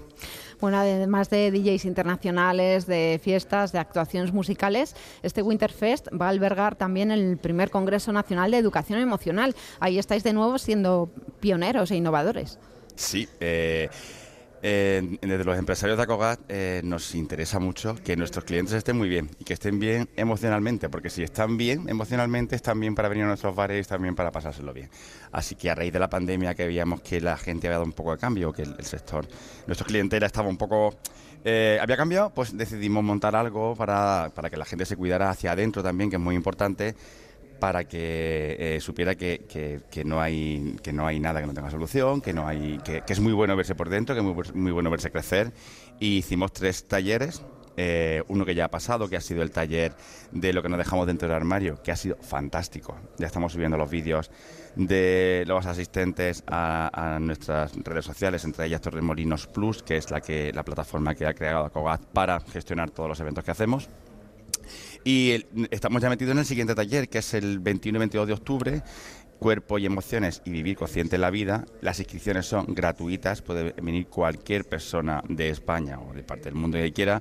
Eh, solamente hay que hacerlo a través de la, de la plataforma eh, torremolinosplus.com, inscribirse en el taller y aquí lo recibimos nosotros gustosamente junto con el equipo de terapeutas que tenemos preparado para el Congreso. Hay muchísimas actividades, pero a lo largo de todo el año. Tienen obviamente el Pride, que será en junio, o la Gala Drag, esta será un poquito antes, ¿no? Coincidiendo con el carnaval. Sí, date cuenta que estamos terminando la agenda de eventos de 2022 eh, con el Winter Pride, con el Winter Fest, perdón, pero estamos ya trabajando en, en- en el 2023. Empezamos en Fitur, de Fitur pasamos a, a Galadrag, de Galadrag nos metemos en el Pride y después del Pride espero meternos nuevamente el año que viene porque va a ser un éxito en el Winter Fest y deciros que bueno, tenemos una madrina de honor, que es Pastora Soler, que va a venir a acompañarnos al colectivo y que desde primera hora dijo que sí, que adelante. Y, y, bueno, pues que te digo, creo que ya el viernes va a ser un- toda una experiencia ver a este pedazo de mujer acompañado encima del escenario que va a madrinarnos. No sabemos si nos dará, nos, nos deleitará con cantará, algo, ¿no? pero Algo bueno, no, cantará. no queremos adelantar algo. Así que muy bien, muy contentos, la verdad que muy contentos. Yo no sé si lleváis contabilizados a cuántos visitantes atraen todas estas actividades turísticas inclusivas, si estáis teniendo mucha repercusión internacional.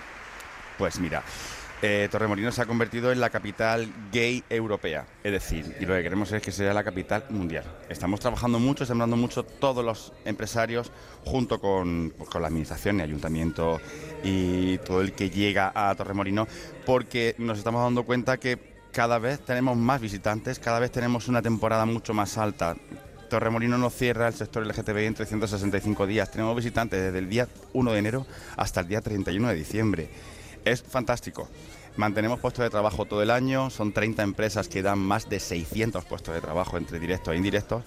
Y, y el año pasado, bueno, este año en, en Fitur, alcaldesa y yo, Marga, decíamos, traeremos más de 100.000. Hemos pasado los 100.000 y Pues, estamos esperando a eh, cerrar enhorabuena. Winterfest. Enhorabuena, Nacho. Gracias por estar aquí en directo en Gente Viajera. Muchas gracias a vosotros. Llegan las noticias con Yolanda Viladecans. Nos ponemos al día de lo que ocurre y seguimos viajando por Torremolinos. Hasta ahora mismo. La una, mediodía en Canarias.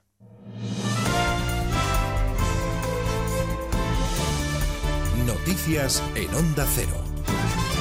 Buenas tardes. Continúa la manifestación hasta ahora por las calles del centro de Madrid, camino a su punto de finalización en unos minutos en la plaza de Colo. Marcha convocada por CESID, la Central Sindical Independiente y de Funcionarios contra el empobrecimiento social, por una subida salarial justa, por una jubilación digna y por la calidad de los servicios públicos. Se han dado cita miles de personas, a la que también asisten a esa cita líderes políticos. Unidad Móvil de Onda Cero con Óscar Flores y Carlos León. Sí, la manifestación acaba de pasar por la Plaza de Cibeles, se dirige ya a esta Plaza de Colón, donde se espera que concluya sobre la una y media de la tarde. Se ha unido a esta manifestación Edmundo Val, portavoz en el Congreso de Ciudadanos, que ha explicado los motivos por los que se une a esta manifestación. Sí, yo lo siento en primera persona esta cuestión porque además soy funcionario y durante muchos años he pertenecido a sindicatos de la Administración y desde luego lo que tengo que decir es que este problema de la pérdida de capacidad adquisitiva de los funcionarios es un problema que venimos arrastrando desde época inmemorial y que es culpable o ha sido culpable durante muchos años el Partido Popular y desde luego ahora lo es Sánchez. Que no mire para otro lado y que no culpabilice a Putin de estas cuestiones porque tiene que tomar medidas precisamente para dignificar el empleo público en España. Miles de personas se han manifestado por el centro de la capital y esperan llegar a esta plaza de Colón para leerse el manifiesto y terminar con la manifestación.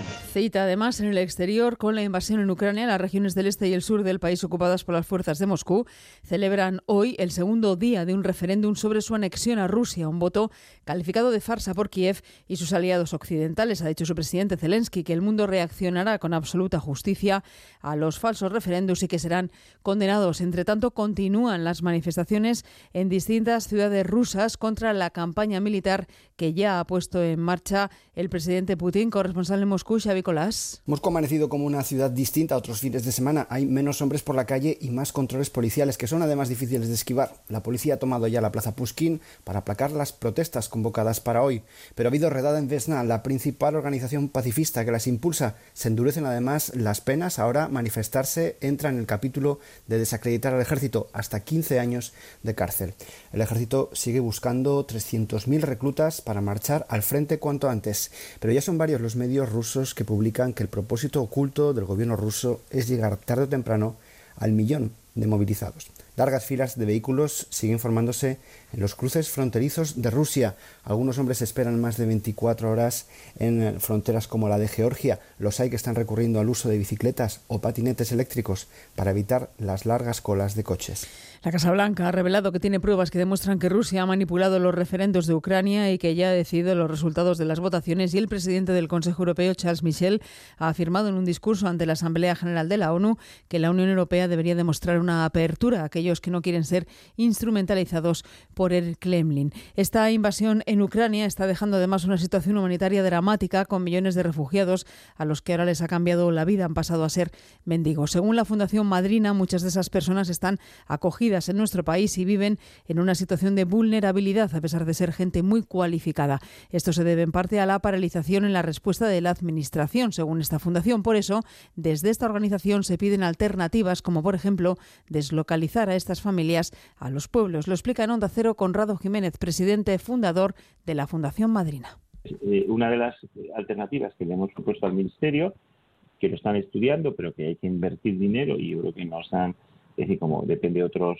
eh, esto es inclusión con el que hablamos, depende de otros ministerios, es eh, deslocalizar, es llevar a estas familias al entorno rural para que puedan tener alojamiento más barato, para que puedan trabajar, porque ahora hay que invertir en sanidad, en transporte, en, educación, en, o sea, en una serie de cosas que, hasta ahora eh, la Administración no, no ha invertido, ¿no? Deportes, Regina Ruiz. La selección juega hoy contra Suiza a las 9 menos cuarto en busca de ser primero de grupo en la Liga de las Naciones. Este partido y el del martes contra Portugal son los dos últimos compromisos de España antes del Mundial. En medio de este parón de selecciones, el Barcelona ha confirmado las lesiones de Cundé y Araujo sin tiempo de baja definido.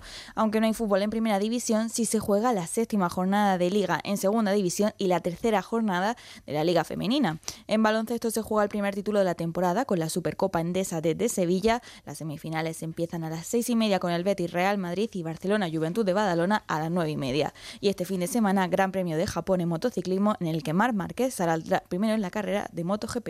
Es todo. Más noticias en Onda Cero a las dos, la una en Canarias, en una nueva edición de Noticias Fin de Semana con Juan Diego Guerrero y en nuestra página web ondacero.es continúan con Carlas Lamelo en Gente Viajera.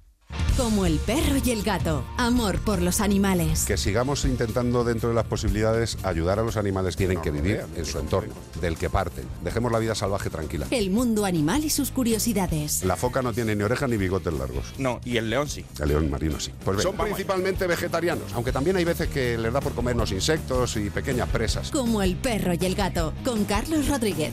Sábados a las 3 de la tarde. Domingos a las 2 y media. Y siempre que quieras, en la app y en la web de Onda Cero. Patrocinado por Menforsan, los especialistas en cuidados, higiene y cosmética natural para las mascotas. Te mereces esta radio. Onda Cero, tu radio.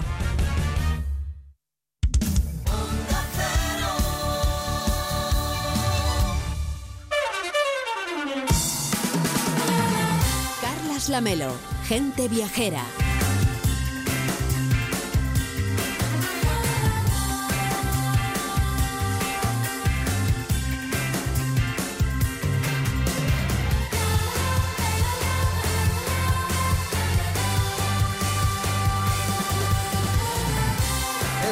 Y 6, son las 12 y 6 en Canarias. Les venimos acompañando esta mañana desde el Palacio de Congresos y Ferias de Torremolinos, donde se está homenajeando a aquellos pioneros que hicieron de este lugar la cuna del turismo en la Costa del Sol. Un turismo que no solo vuelve a latir con buen pulso, sino que ha alcanzado este verano registros históricos superando los niveles prepandémicos. Nos acompaña Francisco Salado, que es presidente de la Diputación de Málaga y Turismo del Costa del Sol. ¿Qué tal? Muy buenas tardes. Buenas tardes, bienvenido. En- enhorabuena en primer lugar por las cifras, porque desde luego ha sido un verano, el verano justo se acabó ayer, o sea que desde el punto de vista eh, eh, de la estación se acabó ayer y por lo tanto podemos ya casi casi decir que ha sido todo un éxito. Ha sido un éxito porque hemos recuperado los índices y en algunos lo hemos superado de 2019, que fue el año récord e histórico del turismo en la Costa del Sol. Y las perspectivas que hay para el otoño-invierno son buenas. Los datos que tenemos desde Turismo Costa del Sol es que va a haber una ocupación pues, mejor que en el 2019 in- incluido. Ahora empieza la temporada alta de un segmento importantísimo para la Costa del Sol, que es el golf. Tenemos 70 campos de golf en la Costa del Sol, de una gran calidad, y yo soy muy optimista. Lo, fui al principio de año y se están cumpliendo las expectativas y lo voy a hacer- seguir siendo hasta final de año y espero que 2023, a pesar de las expectativas que hay y de incertidumbres que hay, creo que va a ser el año ya de la consolidación de esa recuperación. Ha sido bueno por el turista nacional que ha regresado Torremolinos al veraneo, pero también por los grandes mercados emisores, ¿no? Lo hemos visto estos días paseando por aquí, está lleno de alemanes, de gente del Reino Unido, incluso de canadienses que nos han contado que también vienen muchos por aquí, holandeses también. Así es. Hemos, eh, hemos descubierto con la pandemia pues, un segmento que se nos resistía, que eran los países nórdicos, Países Bajos, eh, Austria, ¿no? y, la pandemia han venido a la Costa del Sol y se están quedando y están ampliando el número y estamos aumentando las promociones. Eh, eh, estamos recuperando un mercado muy importante para nosotros, que es el alemán y el británico, pero no estamos todavía en los índices que, que tuvimos en la prepandemia. El mercado británico es fundamental para nosotros y el alemán, pero el británico por el Brexit y por la pandemia pues está resistiendo y el alemán es un mercado que en cuanto hay una incertidumbre se refugia en su país, ¿no? Empieza a ahorrar y es muy eh, una persona es un turista que ante, como he dicho anteriormente, ante incertidumbre quiere ahorrar, ¿no? Y quiere estar tranquilo, quiere verlas venir. Así que eh, vamos a iniciar una campaña eh, a raíz de los problemas energéticos que hay y de re- cortes de gas que va a haber y, y el tema de la calefacción, etcétera, etcétera, allí, para crear esa figura del nómada, nómada energético y venderle que aquí va a estar muy bien, ¿eh? que allí va a pasar en su destino muchísimo frío y aquí va a estar eh, muy a gustito, Y no va a tener que pagar ¿no? y en, esa, en ese apartado vamos a trabajar. Y por lo tanto no va a tener que pagar calefacción porque aquí el clima es Así es. naturalmente cálido. Así que aquí tenemos prácticamente 350, 60 días cálidos, ¿no? ¿Cómo son esos nómadas energéticos? ¿Cómo, ¿Cómo están empezando a trabajar para identificar un poco la manera de atraerlos hacia aquí, más allá de lo que decíamos del clima y de la situación en la que se va a encontrar buena parte de Europa? Bueno, sobre todo la oferta eh, va a ir encaminada a, eso, a la situación de incertidumbre que tiene desde el punto de vista energético en sus países, que aquí van a tener seguridad. Lo mismo que durante la pandemia nuestro mensaje fue de eh, que era un destino seguro eh, desde el punto de vista del COVID. Eh, nuestro destino, yo creo que caló bien, pues aquí que es un destino confortable, ¿no? un festivo confortable donde va a estar feliz.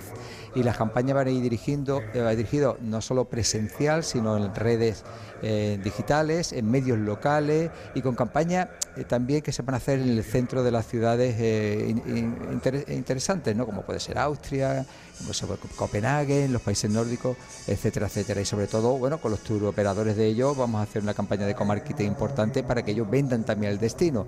Vamos a destinar un millón de euros, una cantidad muy importante a, a esta tarea, pero yo estoy convencido que eso se va, a repercutir en unos ingresos en la Costa del Sol que va a duplicar esa- esas cantidades.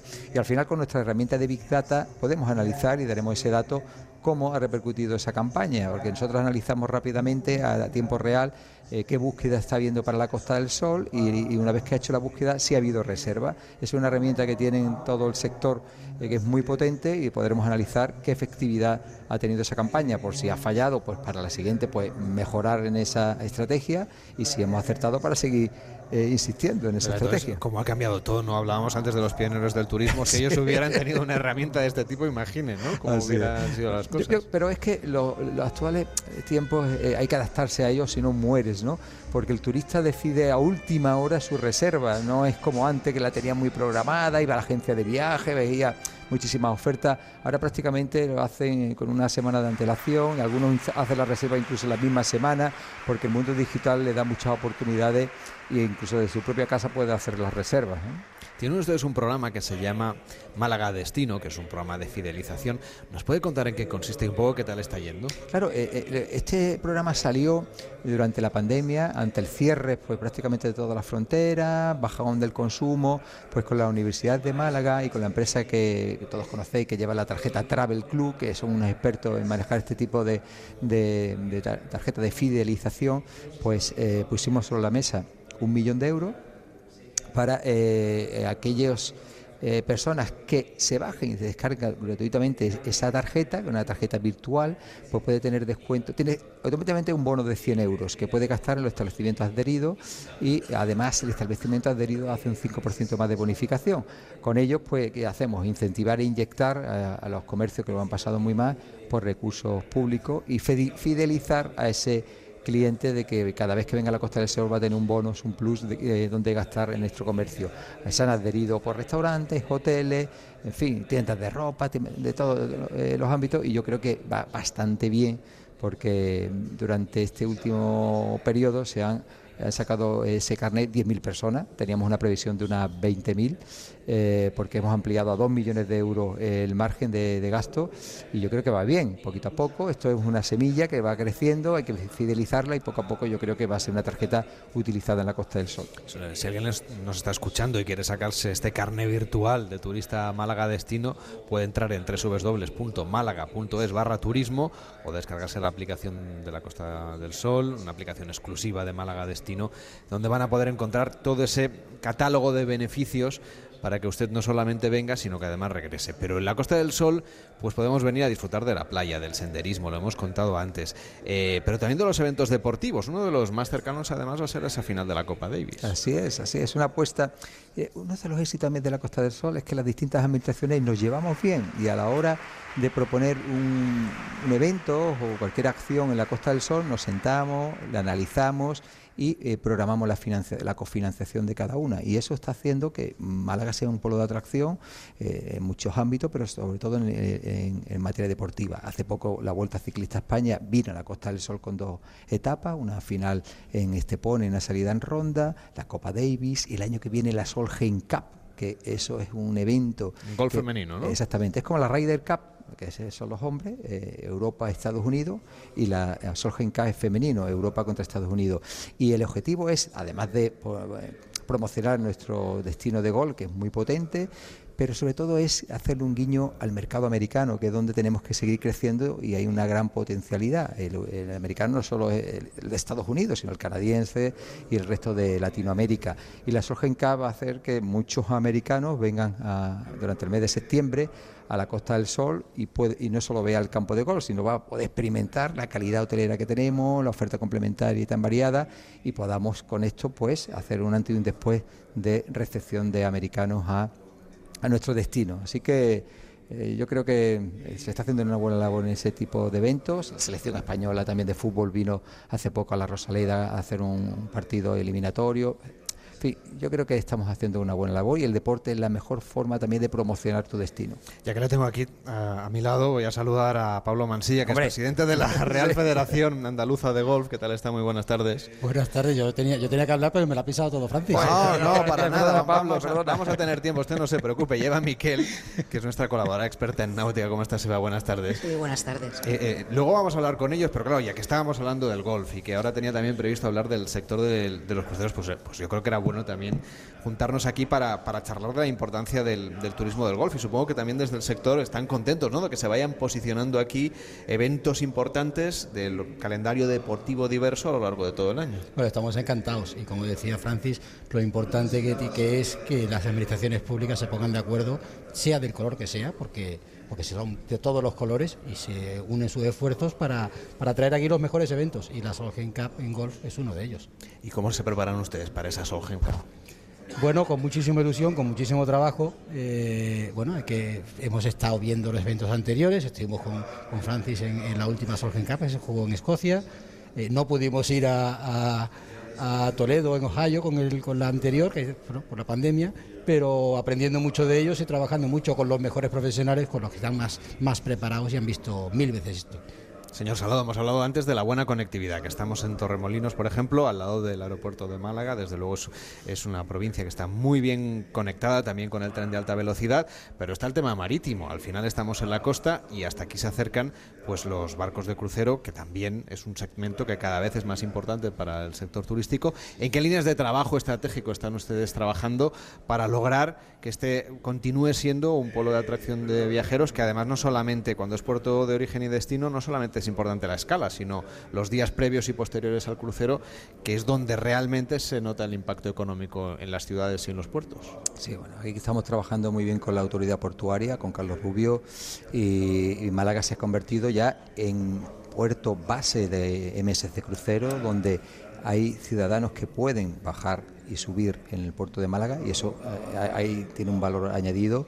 Y no solo eso sino MSC Crucero, Costa Crucero, Royal Caribbean ya también ha puesto como un punto de, bueno de visitar eh, nuestra Málaga por las oportunidades que tiene, ¿no? no solo la ciudad de Málaga, sino, eh, yo siempre lo digo, eh, toda la zona eh, de influencia de nuestra provincia.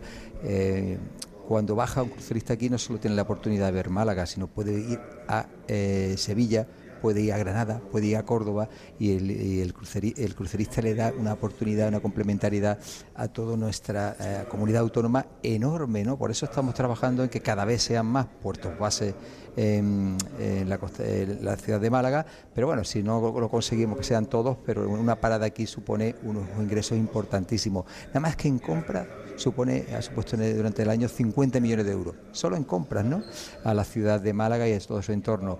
Además, sí, bueno, hay suministros, tasas tasa, eh, portuarias, etcétera, etcétera. Así que es un segmento importantísimo y que va a seguir creciendo. Esos son los datos que nos ha dado eh, la autoridad portuaria, porque al final también estamos acudiendo a todas las ferias que hay internacionales para posicionar nuestro destino.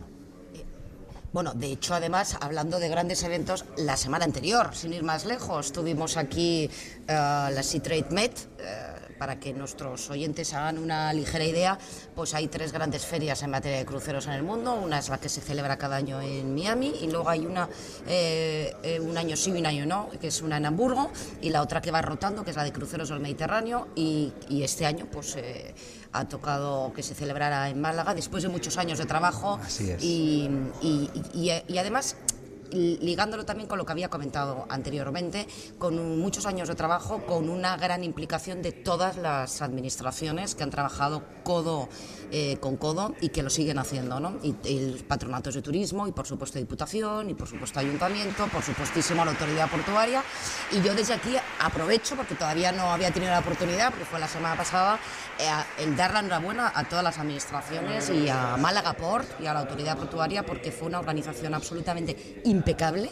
Y hay que decir además que muchos de los eh, visitantes, viene gente de todo el mundo, aunque sea la Feria de, de Cruceros del Mediterráneo, viene gente absolutamente de, de todo el mundo, tanto de la industria auxiliar como de navieras, como de puertos, como de destinos, y muchos estaban alojados en, en, Torremolinos, en Torremolinos que, que, ya se quedaban ya unos días. ¿no? O sea, que es que, es que se complementa todo mucho. Claro, es que cuando hay un evento, eh, no solo. eh, Málaga se ha convertido en un imán importantísimo, en un tractor del turismo en la provincia de Málaga, y todo lo bueno que le pasa a Málaga es bueno para Torremolinos, para Marbella, porque estamos tan bien comunicados al final, si vienes una semana o vienes un fin de semana, tienes oportunidad de disfrutar no solo de la ciudad, sino de todo su entorno.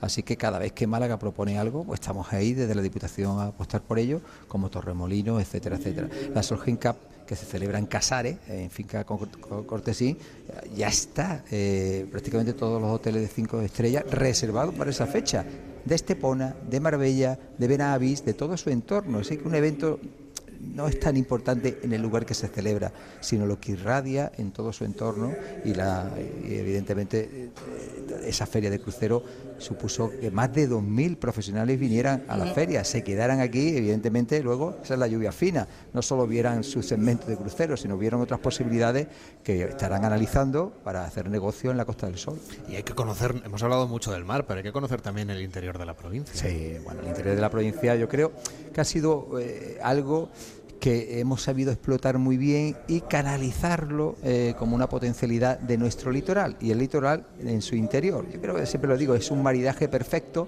porque todo el mundo no viene a estar una semana o dos aquí tomando el sol y playa durante las 24 horas del día. Al final se cansa y quiere gastronomía, quiere cultura, quiere interior, turismo activo y esa oferta que hace la Diputación Provincial de sendero, de la Gran Senda, el Caminito del Rey, el Torcal la Antequera, Ronda, pues esa potencialidad que tiene la provincia de Málaga nos hace un destino mm, único, un destino eh, donde busque lo que busque ¿eh? Eh, para tu felicidad, que la industria, el turismo es una industria de felicidad, lo vas a encontrar en la Costa del Sol. ¿no? Y el nivel de vida que tengas, si tienes más dinero, menos dinero, eso, encuentras el producto que, está, que estás buscando. Y eso eh, es una potencialidad nuestra que seguimos trabajando. En el 2019 conseguimos el millón de visitantes en el interior de la provincia, que creíamos que nunca lo íbamos a conseguir, pues lo conseguimos y yo creo que en este año lo vamos a superar. José Francisco Salado, presidente de la Diputación y de Turismo de Costa del Sol, muchísimas gracias por acompañarnos y por acoger esta edición de Gente Viajera. Hasta la vosotros por ayudarnos a que vengan más turistas a la Costa del Sol. Claro que sí, una pausa de gente viajera y seguimos hablando no solamente de esta provincia, sino de los encantos que tiene para la práctica del golf, la gastronomía, incluso nos daremos un paseo por cómo el cine mostraba a los pioneros del turismo aquí en la Costa del Sol, en Torremolinos y en el conjunto de España. Gente Viajera, sábados y domingos a las 12 del mediodía, con Carlas Lamelo. Ni millennials, ni boomers, todos pertenecemos a la misma generación. Los que estamos aquí y ahora para transformar el país. La generación de los que sueñan y hacen. Con los fondos de la Unión Europea, miles de ideas están pasando del papel a la realidad. Entra en plan de recuperación.gov.es y haz tu sueño posible. Gobierno de España. Una serie original de A3 Player Premium. Por las muñecas sabemos que estuvo atada mucho tiempo. ¿Y esos cortes? Trozos de cristal. Basada en el bestseller de Carmen Mola. Le han rapado la sien izquierda, le han hecho tres agujeros con un taladro en el cráneo y le han metido los gusanos dentro. ¿Os recuerda algo? La novia gitana. La novia gitana. Dirigida por Paco Cabezas. Este domingo, solo en A3 Player Premium. Los días 1 y 2 de octubre vuelve la Feria Medieval del Vino en Montearagón, Toledo. Catas de vino de las diferentes comarcas, talleres, degustaciones y calles animadas con pasacalles y diferentes espectáculos. Conoce la Feria Medieval del Vino en Montearagón, Toledo, los días 1 y 2 de octubre. Fiesta de interés turístico regional. Descubre una tierra de vinos con alma. Entonces dices que estos sensores detectan si alguien intenta entrar. Claro, y cubren todas las puertas y ventanas. Así que tranquilo, su despacho y todas las cosas que le importan también están protegidas. Si alguien intentara entrar, podemos verificarlo con las imágenes al momento. Y si detectamos un problema real, avisamos nosotros mismos a la policía. Protege tu hogar frente a robos y ocupaciones con la alarma de Securitas Direct.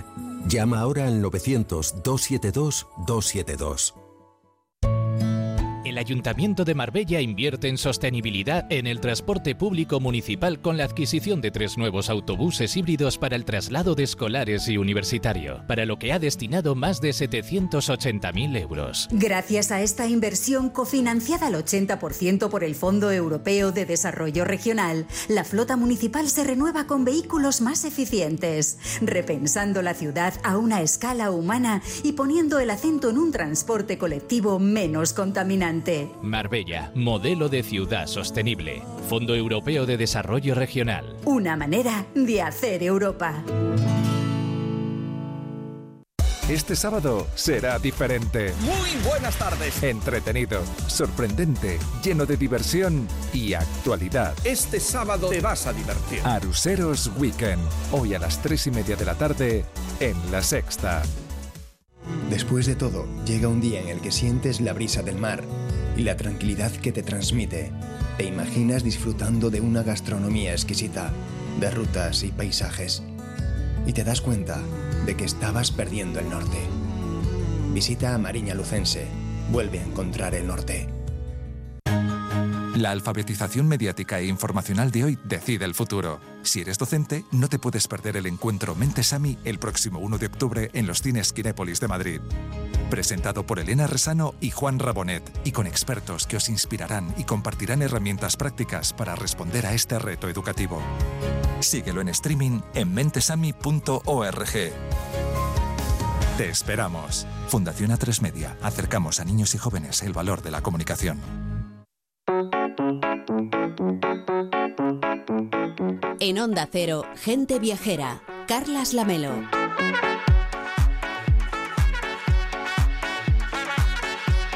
A la 1 y 26, las 12 y 26 en Canarias, desde este Palacio de Congresos de Torremolinos, estamos en la Costa del Sol, lugar para venir de veraneo, para venir en cualquier momento del año, ahora que el verano ya lo dejamos atrás, pues una escapada de otoño y después durante el invierno, porque al final aquí estamos en un lugar con un clima muy benigno, con muchísimas actividades y ahora justamente nos contaban, empieza la época fuerte del turismo de golf y también de la parte náutica, porque Eva Miquel, que no solamente es experta en náutica, sino que además ejerce y navega, nos decía ayer, es que el mar está espléndido para salir a navegar. Vamos, es que es que este mar, bueno, te, iba a decir, no, no, no, lo pillas en agosto, pero bueno, es que en agosto siempre decimos que es el peor mes para navegar casi.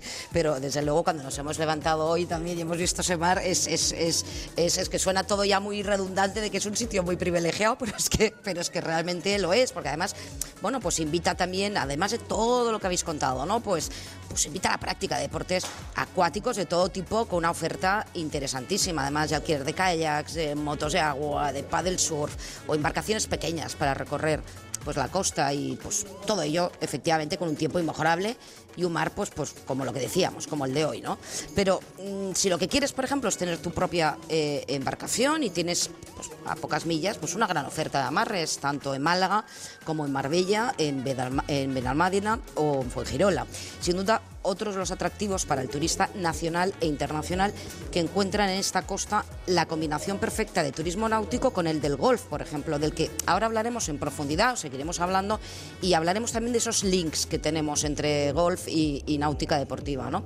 Pero bueno, también para acabar, eh, por ejemplo, pues la equitación, que también se ha comentado anteriormente, que es otra práctica pues, a, tener, a tener en cuenta, tanto por lo que ofrecen en escuelas eh, hípicas como las rutas establecidas para ello, así como pues, la práctica de senderismo, que también hemos comentado, y rutas en bicicleta, pues que nos permiten conocer una Costa del Sol desde el interior y con un atractivo pues eh, espléndido. Oye, como decías, hay muchos links, muchos enlaces, ¿no? Entre la náutica y el golf en materia turística tienen muchos puntos en común.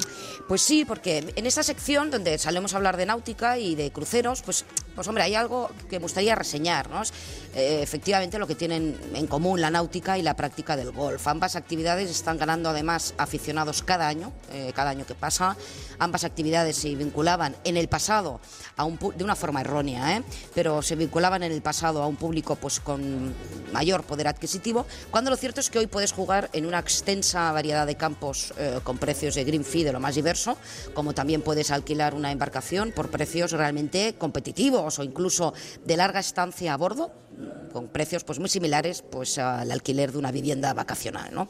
El tema está en la oferta y la demanda y en España desde hace muchos años eh, y en ambos sectores la oferta ha ido aumentando cada año de manera más que considerable, pero no solo eso, porque muchos visitantes, pues a la hora de escoger una marina eh, donde poder chartear una embarcación por días o por periodos más largos, demandan al mismo tiempo la proximidad de campos de golf donde poder combinar ambas prácticas. pero ya que estamos en Torremolinos, que son pioneros del turismo bien entendido en España, están haciendo ahora un homenaje a ellos aquí en directo, justamente en el lugar en el que estamos.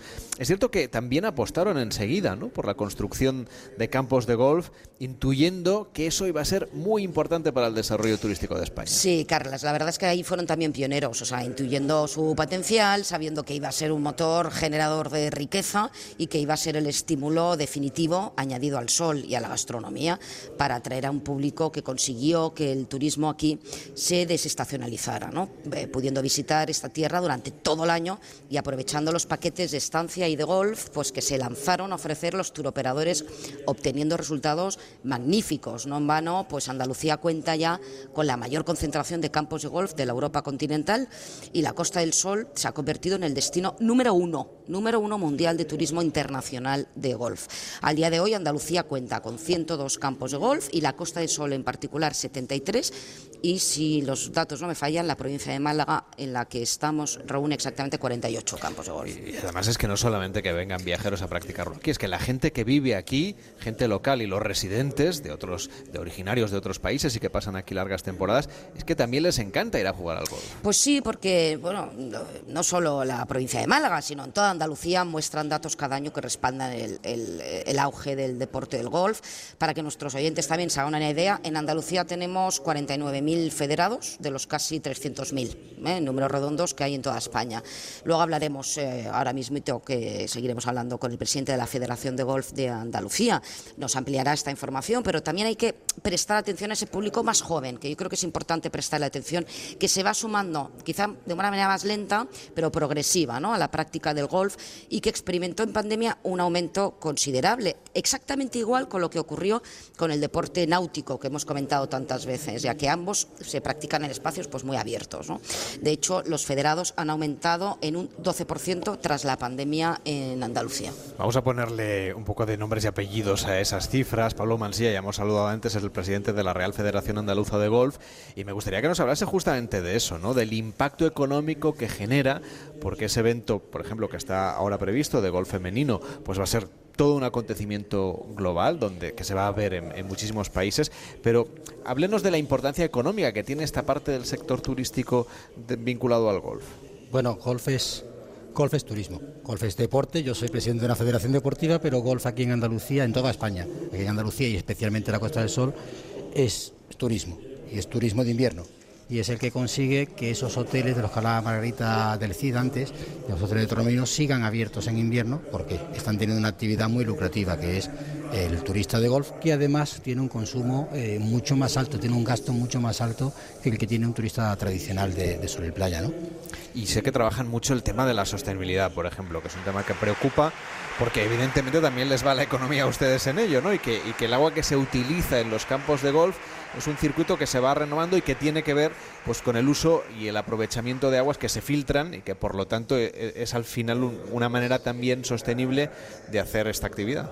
Claro, fíjate si somos pioneros efectivamente en lo que es sostenibilidad con golf, que aquí en la Costa del Sol eh, los campos de golf se pusieron de acuerdo para unir las depuradoras de terciario con esos campos de golf, fueron los campos los que pagaron las tuberías para llevarlos y por eso ahora mismo, como decía Margarita, pues la inmensa mayoría de los campos de gol de la Costa del Sol y, en, la gran mayoría de los campos de gol de Andalucía se riegan con agua regenerada. O sea, no usamos agua que tú puedas consumir para, para, tu consumo humano. Una, una, una, cuestión, vamos a ver, porque eh, he escuchado, yo, vamos, estuvimos hablando ayer eh, largo y tendido y me llamó la atención, em, bueno, pues eh, lo que estuvimos comentando al respecto de lo que supone el golf femenino en términos de rentabilidad económica, sea a través de torneos o sea por desplazamiento particulares, pues grupo de, mujeres, grupo de amigas o familias y tal. No sé si podemos ampliar un poquito. Sí. Una cosa que estamos viendo es que el, elemento decisor de los viajes cada vez más es la mujer dentro de un núcleo familiar. El golf es un deporte que se practica en familia, en la mayoría de los casos, y, centrándose en el deporte femenino atraemos al turista, al turista familiar. Eso desde un punto de vista eh, eh, turístico, desde un punto de vista deportivo, es que eh, la mujer se está incorporando cada día más al deporte y nosotros tenemos que aprovecharlo. En el golf tenemos aproximadamente un 27% de las licencias de golf de las jugadoras de golf de España son mujeres. Es muy alto, pero nosotros queremos ir mucho más alto. bueno, te diré, es la, la, Federación de Golf es el número uno en licencias femeninas de cualquier deporte. No hay ningún otro deporte en Andalucía que se practique más que el golf por las mujeres. Bueno, y eso es lo que tenemos que... Pero a pesar de todo, digo, un 27% queremos más, queremos mucho más. Y también los jóvenes, ¿no? Se animan y también los jóvenes se animan. Además, hablando de si el deporte era caro o no era caro, ahora mismo en Andalucía jugar al golf un niño le cuesta 5 euros a ir al campo. Tenemos un programa de golf joven al que se han adherido, pues si tenemos cientos o 102 campos, siempre decimos más de 100 porque al final es muy difícil calcular el número de campos exactos. Eh, si tenemos 102 campos en Andalucía, hay 57, creo que son, que están adheridos al programa en el que cualquier niño puede jugar ese campo, esos 18 hoyos, por 5 euros. Claro, es que, es que, está muy bien que, lo, que, lo, en fin, que lo expliquéis, que lo contemos y tal, porque yo creo que el gran público o la, aquellos que son ajenos, ¿no? Pasa mucho la náutica. O sea, tienen la idea esta de que es un deporte caro, que tienes que ser socio para practicarlo, tienes que ser socio de un club, quiero decir, y, no necesariamente. O sea, tú puedes adquirir un green fee en cualquier, eh, puedes ir, eh, si vas un fin de semana a un hotel, evidentemente, pero en cualquier campo puedes adquirir un, un, un green fee. Entiendo que con un rango de precios, pues como en todos los ámbitos, muy, muy variado. ¿no? Claro, igual que tienes, puedes alquilar un barco de 24 metros, puedes alquilar una, una lancha de 3 de 6 metros pasarlo estupendamente. Pues en el campo de golf es lo mismo, puedes ir a jugar a Valderrama, que es, bueno, es la, joya de, del golf de la Costa del Sol, o puedes venir a jugar a un campo aquí en Tormolinos, a la Escuela Municipal de Miguel Ángel Jiménez, y bueno, y vas a tener una amplitud de precios impresionante. Claro, es que, eh, perdona que te interrumpa, porque es verdad que la escuela eh, de Miguel Ángel Jiménez está justamente aquí en Torremolinos. Está aquí en Torremolinos, efectivamente. Pues son lugares que la verdad es que invitan a visitar, a conocer y a descansar y a disfrutar también de los parajes que se pueden ver desde los campos de golf de, esta zona de nuestro país. Pablo Mansía es presidente de la Real Federación Andaluza de Golf y ha tenido la gentileza de venir hasta este Palacio de Congresos para hablarnos de este segmento, de este deporte y de esta forma de vida también, ¿eh? porque desde luego que tiene unos vínculos sociales muy especiales de todas las personas que practican el golf, porque al final, aunque tiene una parte individual, luego al final tiene una parte social muy, muy relevante. Gracias por acompañarnos y hasta la próxima. Muchas gracias a vosotros. Gracias, Seba. Gracias, Carlas. En Onda Cero, gente viajera, Carlas Lamelo.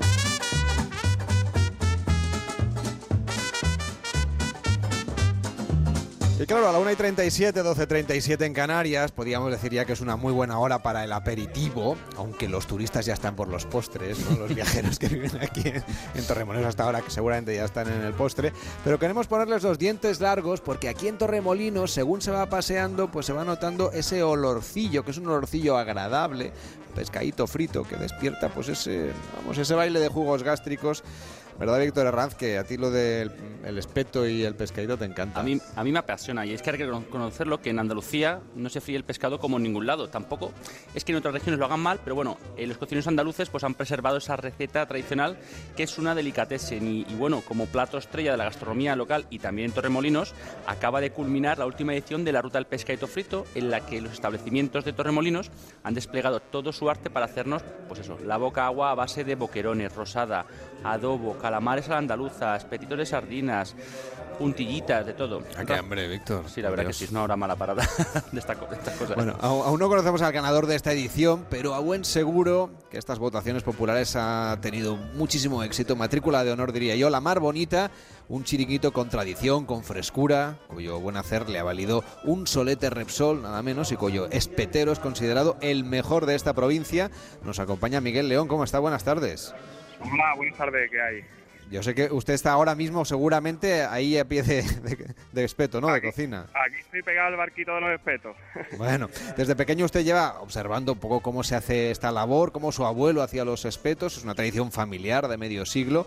Su abuelo Miguel León y, y su abuela Ana Peña ya fueron pioneros del turismo, ¿no? En la Carihuela. Sí, ellos fueron uno de los primeros que tuvieron chiringuito aquí en Torremolinos, los primeros, uno de los primeros chiringuitos que abrieron aquí. Entonces, vaya, yo me he criado aquí en el ambiente de chiringuito, vaya, mis familia han trabajado todos en chiringuito y yo me he criado aquí en la playa, vaya, viendo cómo trabajaban los empleados que tenían y ellos también. Bueno, los secretos de los espetos tienen que ser, aparte del cariño, pues una buena, una buena fritura o a la brasa, en este caso que son los espetos, pero puede darnos, bueno, algunos consejos de cómo se puede innovar o si se puede innovar con el, con el espeto. Pues vaya, los espetos tienes que buscar una sardinita que tengan grasa, ¿sabes? Que no es que diferente, en los diferentes meses del año hay diferentes sardinas de diferentes sitios, ¿sabes? Cada época tiene la sardina buena de un lado. Y la verdad que en verano las mejores sardinas son las de aquí de Málaga, que como las sardinas de aquí no hay ninguna. Pero creo que ustedes se atreven también con, con los boquerones. También eso Bo- es boquerones una en cosa- espeto. Una cosa que innovando, ¿sabes? Que probando, cuando vienen los boquerones aquí de Málaga de la Bahía, grandes, esos gorditos, pues digo, bueno, los voy a probar haciéndolo a la brasa y una salsita que le hago yo. Y la verdad que tenemos mucha demanda de los boquerones al espeto. La especialidad son esos espetos, los pecados a la brasa, pero oiga, háblenos de la carta de arroces. O por ejemplo, he leído algunas propuestas en la carta que a mí me han dejado muy sorprendido, ¿eh? con ganas de probarlas. Pulpo a la gallega con guacamole, que me parece una mezcla de lo más sugerente. O langostinos salvajes de Huelva fritos con alioli de hierbabuena. A ver, háblenos de estas recetas. Pues estas recetas fueron también para seguir lo tradicional de un chiringuito, pero también moderno, ¿sabes? Con un toque moderno. Y han sido recetas que nos ha surgido nosotros probando también cosas para mm, distinguirnos de los demás, ¿sabes? Que hay aquí. Vamos a probar con las cosas tradicionales, pero darle un toque de, de moderno. Y, y lo mismo, ¿sabes? Que lo pruebas y te va a encantar. Bueno, los Nietos Leones habéis cogido la mar bonita hace cuatro años y en tan poco tiempo pues ya habéis obtenido un solete Repsol. ¿Qué es lo que más han valorado los inspectores? Pues ha sido todo, ha sido eh, lo que es la carta nuestra de los platos, eh, los platos típicos, modernos también como estamos hablando, y también la, los adornos, como lo tenemos montado, el chiringuito, pues ha sido un, un cúmulo de cosas. Ahora estamos además en un, en un momento ideal para saborear estos productos porque estamos en plena ruta del pescadito frito como dinamizador justamente del turismo. ¿Cómo va a ser este evento? Sí, ha termi- terminó el viernes, empezó el, el martes y ha sido cuatro días de, de seis raciones a precios populares para que todo el mundo pudiera venir para probarla y la verdad que hemos tenido mucha afluencia de público. Terminó justamente ayer. Bueno, o sea que nos hemos perdido la oferta, pero ahí sigue el pescadito, ¿no? Sí. ¿Hay, hay buen balance por parte de los que os dedicáis a, a la hostelería? ¿Os ha ido bien estos días de descuento? Sí, la verdad que hay mucha afluencia de público para probar las raciones típicas aquí de Torremolinos. Hombre, desde luego esta ruta del pescadito es un gran di- dinamizador ¿no? del, del turismo en la región. Sí, eh, aquí, vaya, en casi todo el turismo que viene aquí viene eso, aquí a probar las cosas fritas, los pelitos de sardina, los arroces. Mm, casi todo el turismo que tenemos aquí viene a probar eso, las raciones de pescaditos fritos. Hemos hablado antes de los pioneros del turismo. Creo que los chiringuitos hasta hace un tiempo eran casi de quita y pon, ¿no? Se desmontaban al acabar la temporada de verano. Eso ahora ya está cambiando. También se alarga la temporada, la gente viene durante todo el año. Un poco cómo es, cómo han evolucionado los chiringuitos. Tú que los has conocido desde pequeño, desde que tu abuelo estaba ahí en la cocina y en el espeto. Pues la verdad que cuando empezaba la temporada se ponían a montar chiringuito que era de madera, lo montaban ellos, ¿sabes? Y el suelo le ponían chapón marino y bueno, y cuando terminaba la temporada tenían que recoger todo y quitar el chiringuito entero, ¿sabes? Quitarlo otra vez todo. Y ha cambiado muchísimo, ahora ya los chiringuitos son casi todos de obra, eh, de aluminio, pero casi todos ya son, y estos chiringuitos que hay ahora hoy en día ya son todos fijos, ya no es como antes, antiguamente era diferente, no tiene nada que ver. Oye, Miguel, ¿y qué es lo que estás preparando ahora mismo? Que sé que te cogemos en, un momento complicado porque debes tener el chiringuito a tope. Pues ahora mismo tengo unos de sardina puestos y, y- y dos raciones de gambones también, gambones al espeto. Pues atiende, atiende, que sé que es una hora muy complicada para los que os dedicáis a la hostelería. Miguel León, mejor espetero de Málaga, en la Mar Bonita. Gracias por acompañarnos y hasta la próxima. Muy buenas tardes. Buenas tardes, hasta luego, gracias. Hacemos una pausa aquí en Gente Viajera desde el Palacio de Congresos de Torremolinos y vamos a la vuelta con Pablo Merida a repasar cómo el cine nos enseñaba a los españoles lo que era este invento del turismo. Gente Viajera, el programa de viajes de Onda Cero con Carlas Lamelo.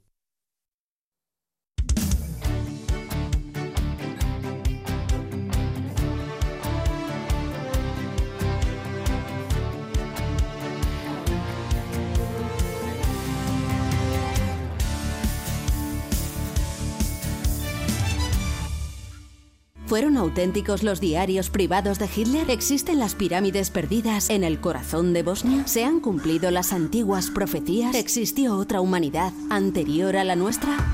¿Quieres respuestas? El Colegio Invisible. Lorenzo Fernández Bueno y Laura Falcó. Los jueves a la una y media de la madrugada. Y siempre que quieras, en la web y en la app de Onda Cero. Te mereces esta radio. Onda Cero. Tu radio. Las claves de la actualidad con Elena Gijón. Corresponsal en Roma, Darío Menor. Italia ya cuenta con 400. Nueva York, Agustín Alcalá. La secretaria del Tesoro. Corresponsal en París, Álvaro del Río. Declaración solemne. Londres, Celia Maza. El Premier acaba de mandar Corresponsal un en Estambul, Andrés Mourenza. El embajador de Ucrania en Ankara. Noticias Mediodía con Elena Gijón. De lunes a viernes a las 2 de la tarde. Y siempre que quieras, en la app y en la web de Onda Cero. Te mereces esta radio. Onda Cero. Tu radio.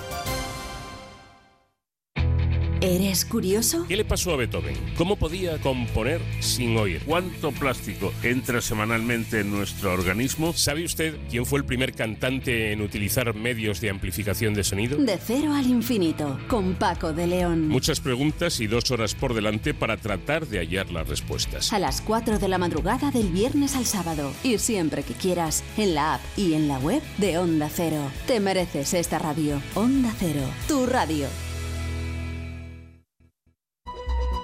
Da gusto levantarse los fines de semana. Buenos días. Buenos días, de luz y de color. Jaime Cantizano sabe transmitir su sonrisa y optimismo. De calidad de vida sabe mucho Fernando Eiras. De aquí solo podéis ir para arriba, a ver qué me hacéis con el resto del programa. Lo he dejado.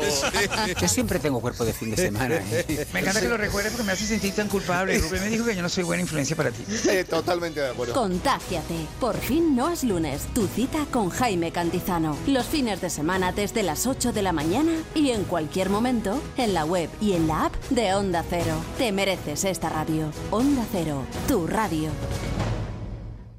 Nos eliges para informarte, porque somos una radio plural y ecuánime, con todas las voces y opiniones. Nos eliges para entretenerte, porque te ofrecemos variedad de secciones y contenidos pensados para ti. Nos eliges para acompañarte, por credibilidad, cercanía y respeto. Somos tu radio. Te mereces esta radio. Onda Cero, tu radio.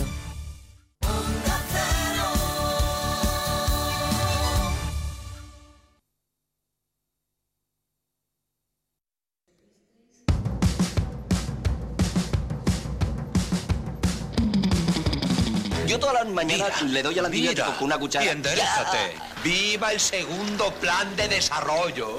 Y el ministro de Información y Turismo. Son muy guapitas, ¿eh? Son dos bombas. Enrique, que se te entiende todo. Ya está, ojo de águila. hola, no se le va una, vamos. ¿Habrá reconocido usted alguna de estas películas? Amor a la española, El turismo es un gran invento, El abominable hombre de la Costa del Sol, verano 70. En Gente Viajera abrimos una ventana al recuerdo para hablar de cine del desarrollismo con Pablo Mérida. ¿Qué tal, Pablo? ¿Cómo estás? Hola Carles, estupendo. Aquí en Torremolinos, menuda época recordarla. El cine español volcado al máximo con el turismo de sol y playa. Oye, ya que vino ese interés del mundo del cine por la Costa del Sol. Pues no fue nada casual, eh, no te creas, fíjate eh, que nuestro cine venía de una época bastante oscura, de comedias costumbristas que retrataban a un país en blanco y negro, pobretón, aunque eso sí, con los valores espirituales siempre arriba. Con la llegada de los 60 al régimen franquista no le quedaba otra que explicar bien en qué consistía el fenómeno del turismo, sobre todo mm, para promocionar la idea del veraneo entre los propios españoles. Y las películas pues se llenaron de playas, hoteles, bikinis, Pues desde luego lo que había es un momento en el que parecía que si una ciudad no tenía playa, tenía poco futuro, al menos en esta nueva economía. Desde luego. Esto, fíjate, lo explicaba muy bien Paco Martínez Soria en El turismo es un gran invento. En esta comedia de Pedro Lazaga interpreta al alcalde de un pequeño pueblo aragonés, Valdemorillo del Moncayo, y ya por entonces anticipaba la problemática de la España vaciada. Escucha, escucha. ¿Quién viene ahora? Nadie. Todos pasan de largo. Estamos olvidados. Y lo que es peor, atrasados. Lo que hay que hacer es cambiarlo todo. Ponerse al día y hacer aquí la costa de Valdemorillo. Eso, eso. Y con chicas. Oye, ¿y lo de las chicas? Bueno, es que es- según el cine de los 60, uno de los grandes alicientes del turismo era el desembarco de jóvenes extranjeras en bikini, algo que mm, podía generar reacciones inesperadas en el español medio de la época. Orwar Sansonas, para que luego digan que el buen perfume en frasco pequeño son dos garrafones de Chanel. ¡Viva España! Oye, pero ¿por qué le daba a José Luis López Vázquez esa vena tan patriótica al ver a las turistas en bikini? Porque, aunque te pueda parecer chocante, lo de seducir a las turistas se contemplaba como un deber con la patria. ¿Usted es español? Eh, sí, sí, señor. Pues no se nota. Abrace la compasión, a lo ibérico. Si quiere el abrazo, no sea usted pesado. Desde luego que era una manera también, de- era un atractivo turístico lo del macho ibérico, nos lo contaba antes el, el invitado que nos explicaba, ¿no? Que Miguel Sierra, que era todo un referente del mundo del turismo, cómo venían, vamos, expresamente las, las turistas de determinados países nórdicos aquí a la búsqueda del, del macho ibérico. Pero, oye, lo que sorprende viendo las películas, eh, que es que López Vázquez, Juanjo Menéndez o Antonio Zores, hombre, no serían galanes al uso. Eh, Sí, tienes razón, pero es que eh, nos guardábamos un as en la manga. Contábamos con una criatura autóctona, singular y única, un espécimen que explicaba la llegada masiva de extranjeras. Han venido porque saben que España es diferente. Y aquí encontrarán el sol, la paella, las corridas de toros. Y también, ¿por qué no decirlo? Algunas vienen buscando el romance, la aventura. Desde Rodolfo Valentino, los Latin Lovers, tenemos mucho cartel y ustedes perdonen la inmodestia. Claro que sobre gustos no hay nada escrito. Por eso, el que levanta más admiración a su paso es ese colosal producto que salió del cruce de dos pueblos fuertes, rudos y primitivos, los celtas y los iberos.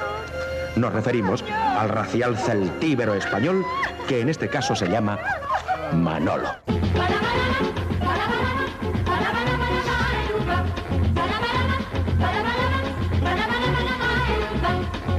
Películas como Manolo Lanuit y el gran Alfredo Landa, pues la verdad es que nos, nos retrotraen ¿no? a ese mundo que teníamos aquí en nuestro país, a ese ecosistema del turismo. Y viene que ni pintado, porque además del cine del desarrollismo del cual hemos venido hablando, hombre Pablo, tendríamos que hablar de las películas que se han rodado justamente aquí en Torremolinos. Y de hecho Manolo Lanuit es casi un icono, podríamos decir. Bueno, es, es como un símbolo, porque eh, fíjate, todavía existen vecinos eh, que viven en Torremolinos que recuerdan haber participado como extras de jóvenes en, en el rodaje de esta comedia.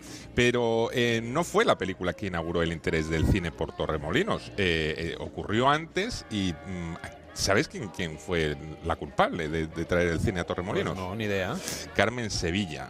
Oye, pero ¿qué es, lo que, ¿qué es lo que hizo Carmen Sevilla para traer aquí el, el mundo del cine? Pues es que en la década de los 50 protagonizó dos coproducciones con Francia, El deseo y el amor y Las aventuras del barbero de Sevilla, que se rodaron en las playas de Santa Clara y La Carihuela.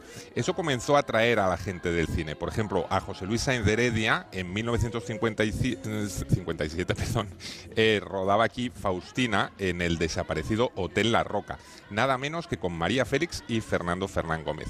Eh, luego ya enseguida estalló el boom del cine de sol y playa y se filmaron aquí Cuidado con las señoras, Manolo Lanuit, Amor a la Española, Bueno, desde luego películas que la gente seguro que recuerda, que hay muchas que me consta que se pueden ver en plataformas o que si usted quiere puede pasarse este fin de semana recordando aquellas historias del turismo, pero ¿qué película crees tú, Pablo, que supo captar mejor esa esencia de esta ciudad de Torremolinos, más allá de los hoteles y, de las historias con las suecas? Pues fíjate, dentro de toda esta, eh, lo que fue el cine del desarrollismo y, las comedias, una que precisamente se salió un poco de esta tónica, que fue Días de Viejo Color.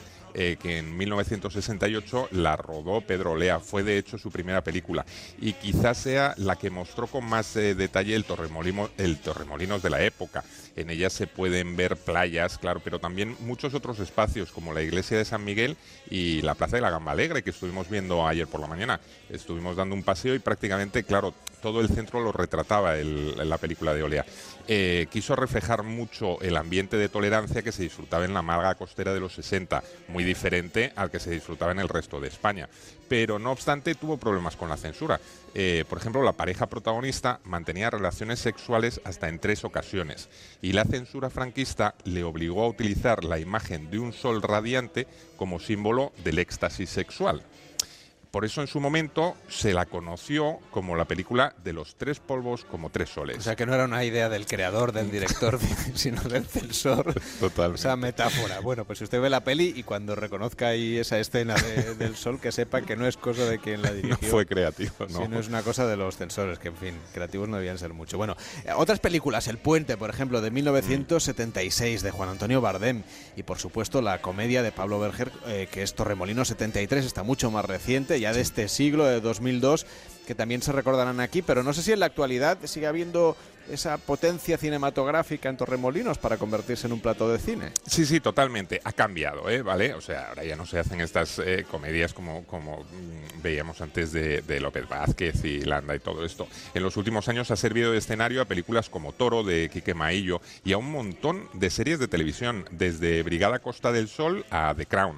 Y los rodajes no paran, ¿eh? Este mismo verano han tenido varios rodajes eh, aquí. Así que el público seguirá disfrutando de Torremolinos desde la pantalla si es que antes no se anima a venir a verla en vivo y en directo como hemos hecho nosotros. Además es que hay, por ejemplo, unos atardeceres de cine que bien valen para rodarse, aunque Madre sea mía. como metáfora sexual, Pablo. Me has dejado muerto, ¿no? Con lo de los polvos esta historia.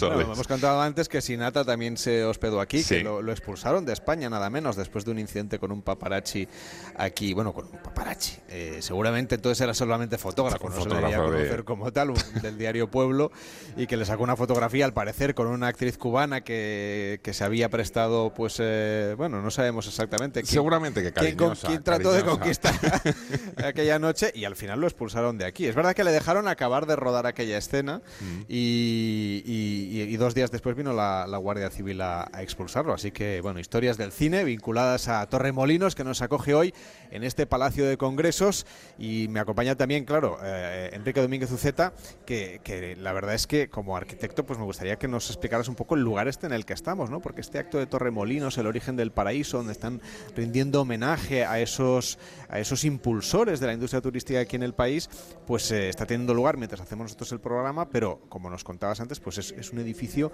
que, que ya en su época debió ser proyectado pues mirando mucho hacia el futuro, ¿no? Porque el futuro era lo que, lo que traía el, turismo, ¿no?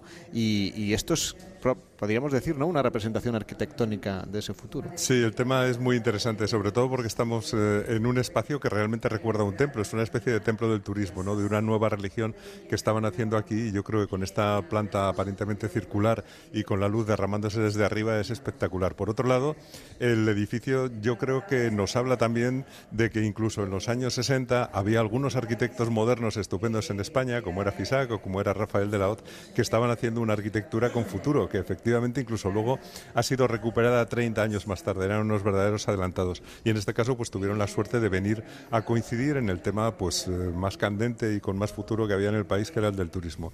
Y realmente el edificio es muy bonito, es una hermosura ver cómo han pasado pues más de 50 años desde que se hizo y sin embargo nos sigue pareciendo depurado, elegante, ligero y sobre todo con estas formas curvas y envolventes y estas escalinatas al aire tan difíciles que recuerdan un poco el Hotel eh, SAS de, de Estocolmo, si mal no recuerdo, pues realmente es bonito que ese enlace, que la arquitectura nos haya ayudado a cruzar este tiempo. Da la sensación de que el edificio ya era muy moderno entonces y que nos ha costado un poco de tiempo alcanzarle, ser tan modernos como él.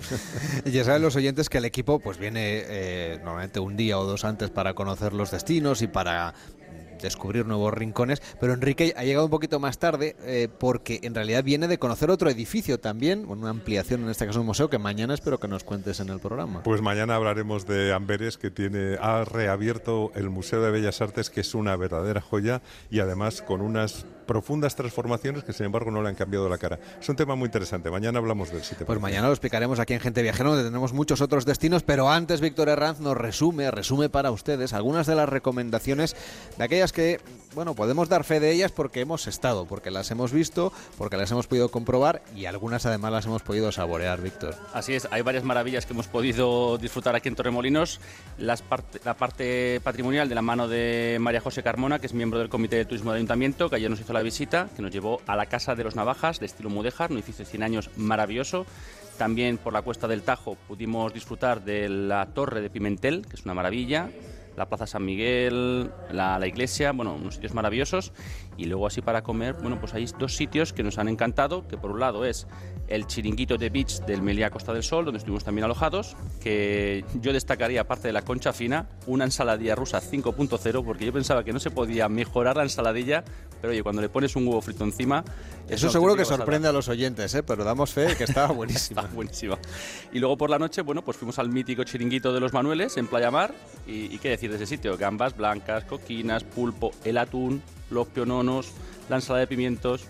Una delicia. Pues estas son algunas de las propuestas que les hacemos aquí en el equipo de Gente Viajera. Mañana volvemos a las 12, las 11 en Canarias. Mañana vamos a ir a la Alhambra, por ejemplo. Vamos a visitar Portugal, Amberes, como nos anunciaba Enrique. Vamos a visitar también México, en Los Cabos concretamente, y conoceremos también un poco cómo espera el sector que vaya este otoño, del cual tanto se habla. Así que muchísimas gracias al Ayuntamiento de Torremolinos por acogernos en este Palacio de Congresos, a José Eduardo Martínez Dorado, nuestro técnico aquí en el Palacio, a Fran Villar en Barcelona, a David Fernández y Alberto En Madrid. Ahora llega Noticias Fin de Semana.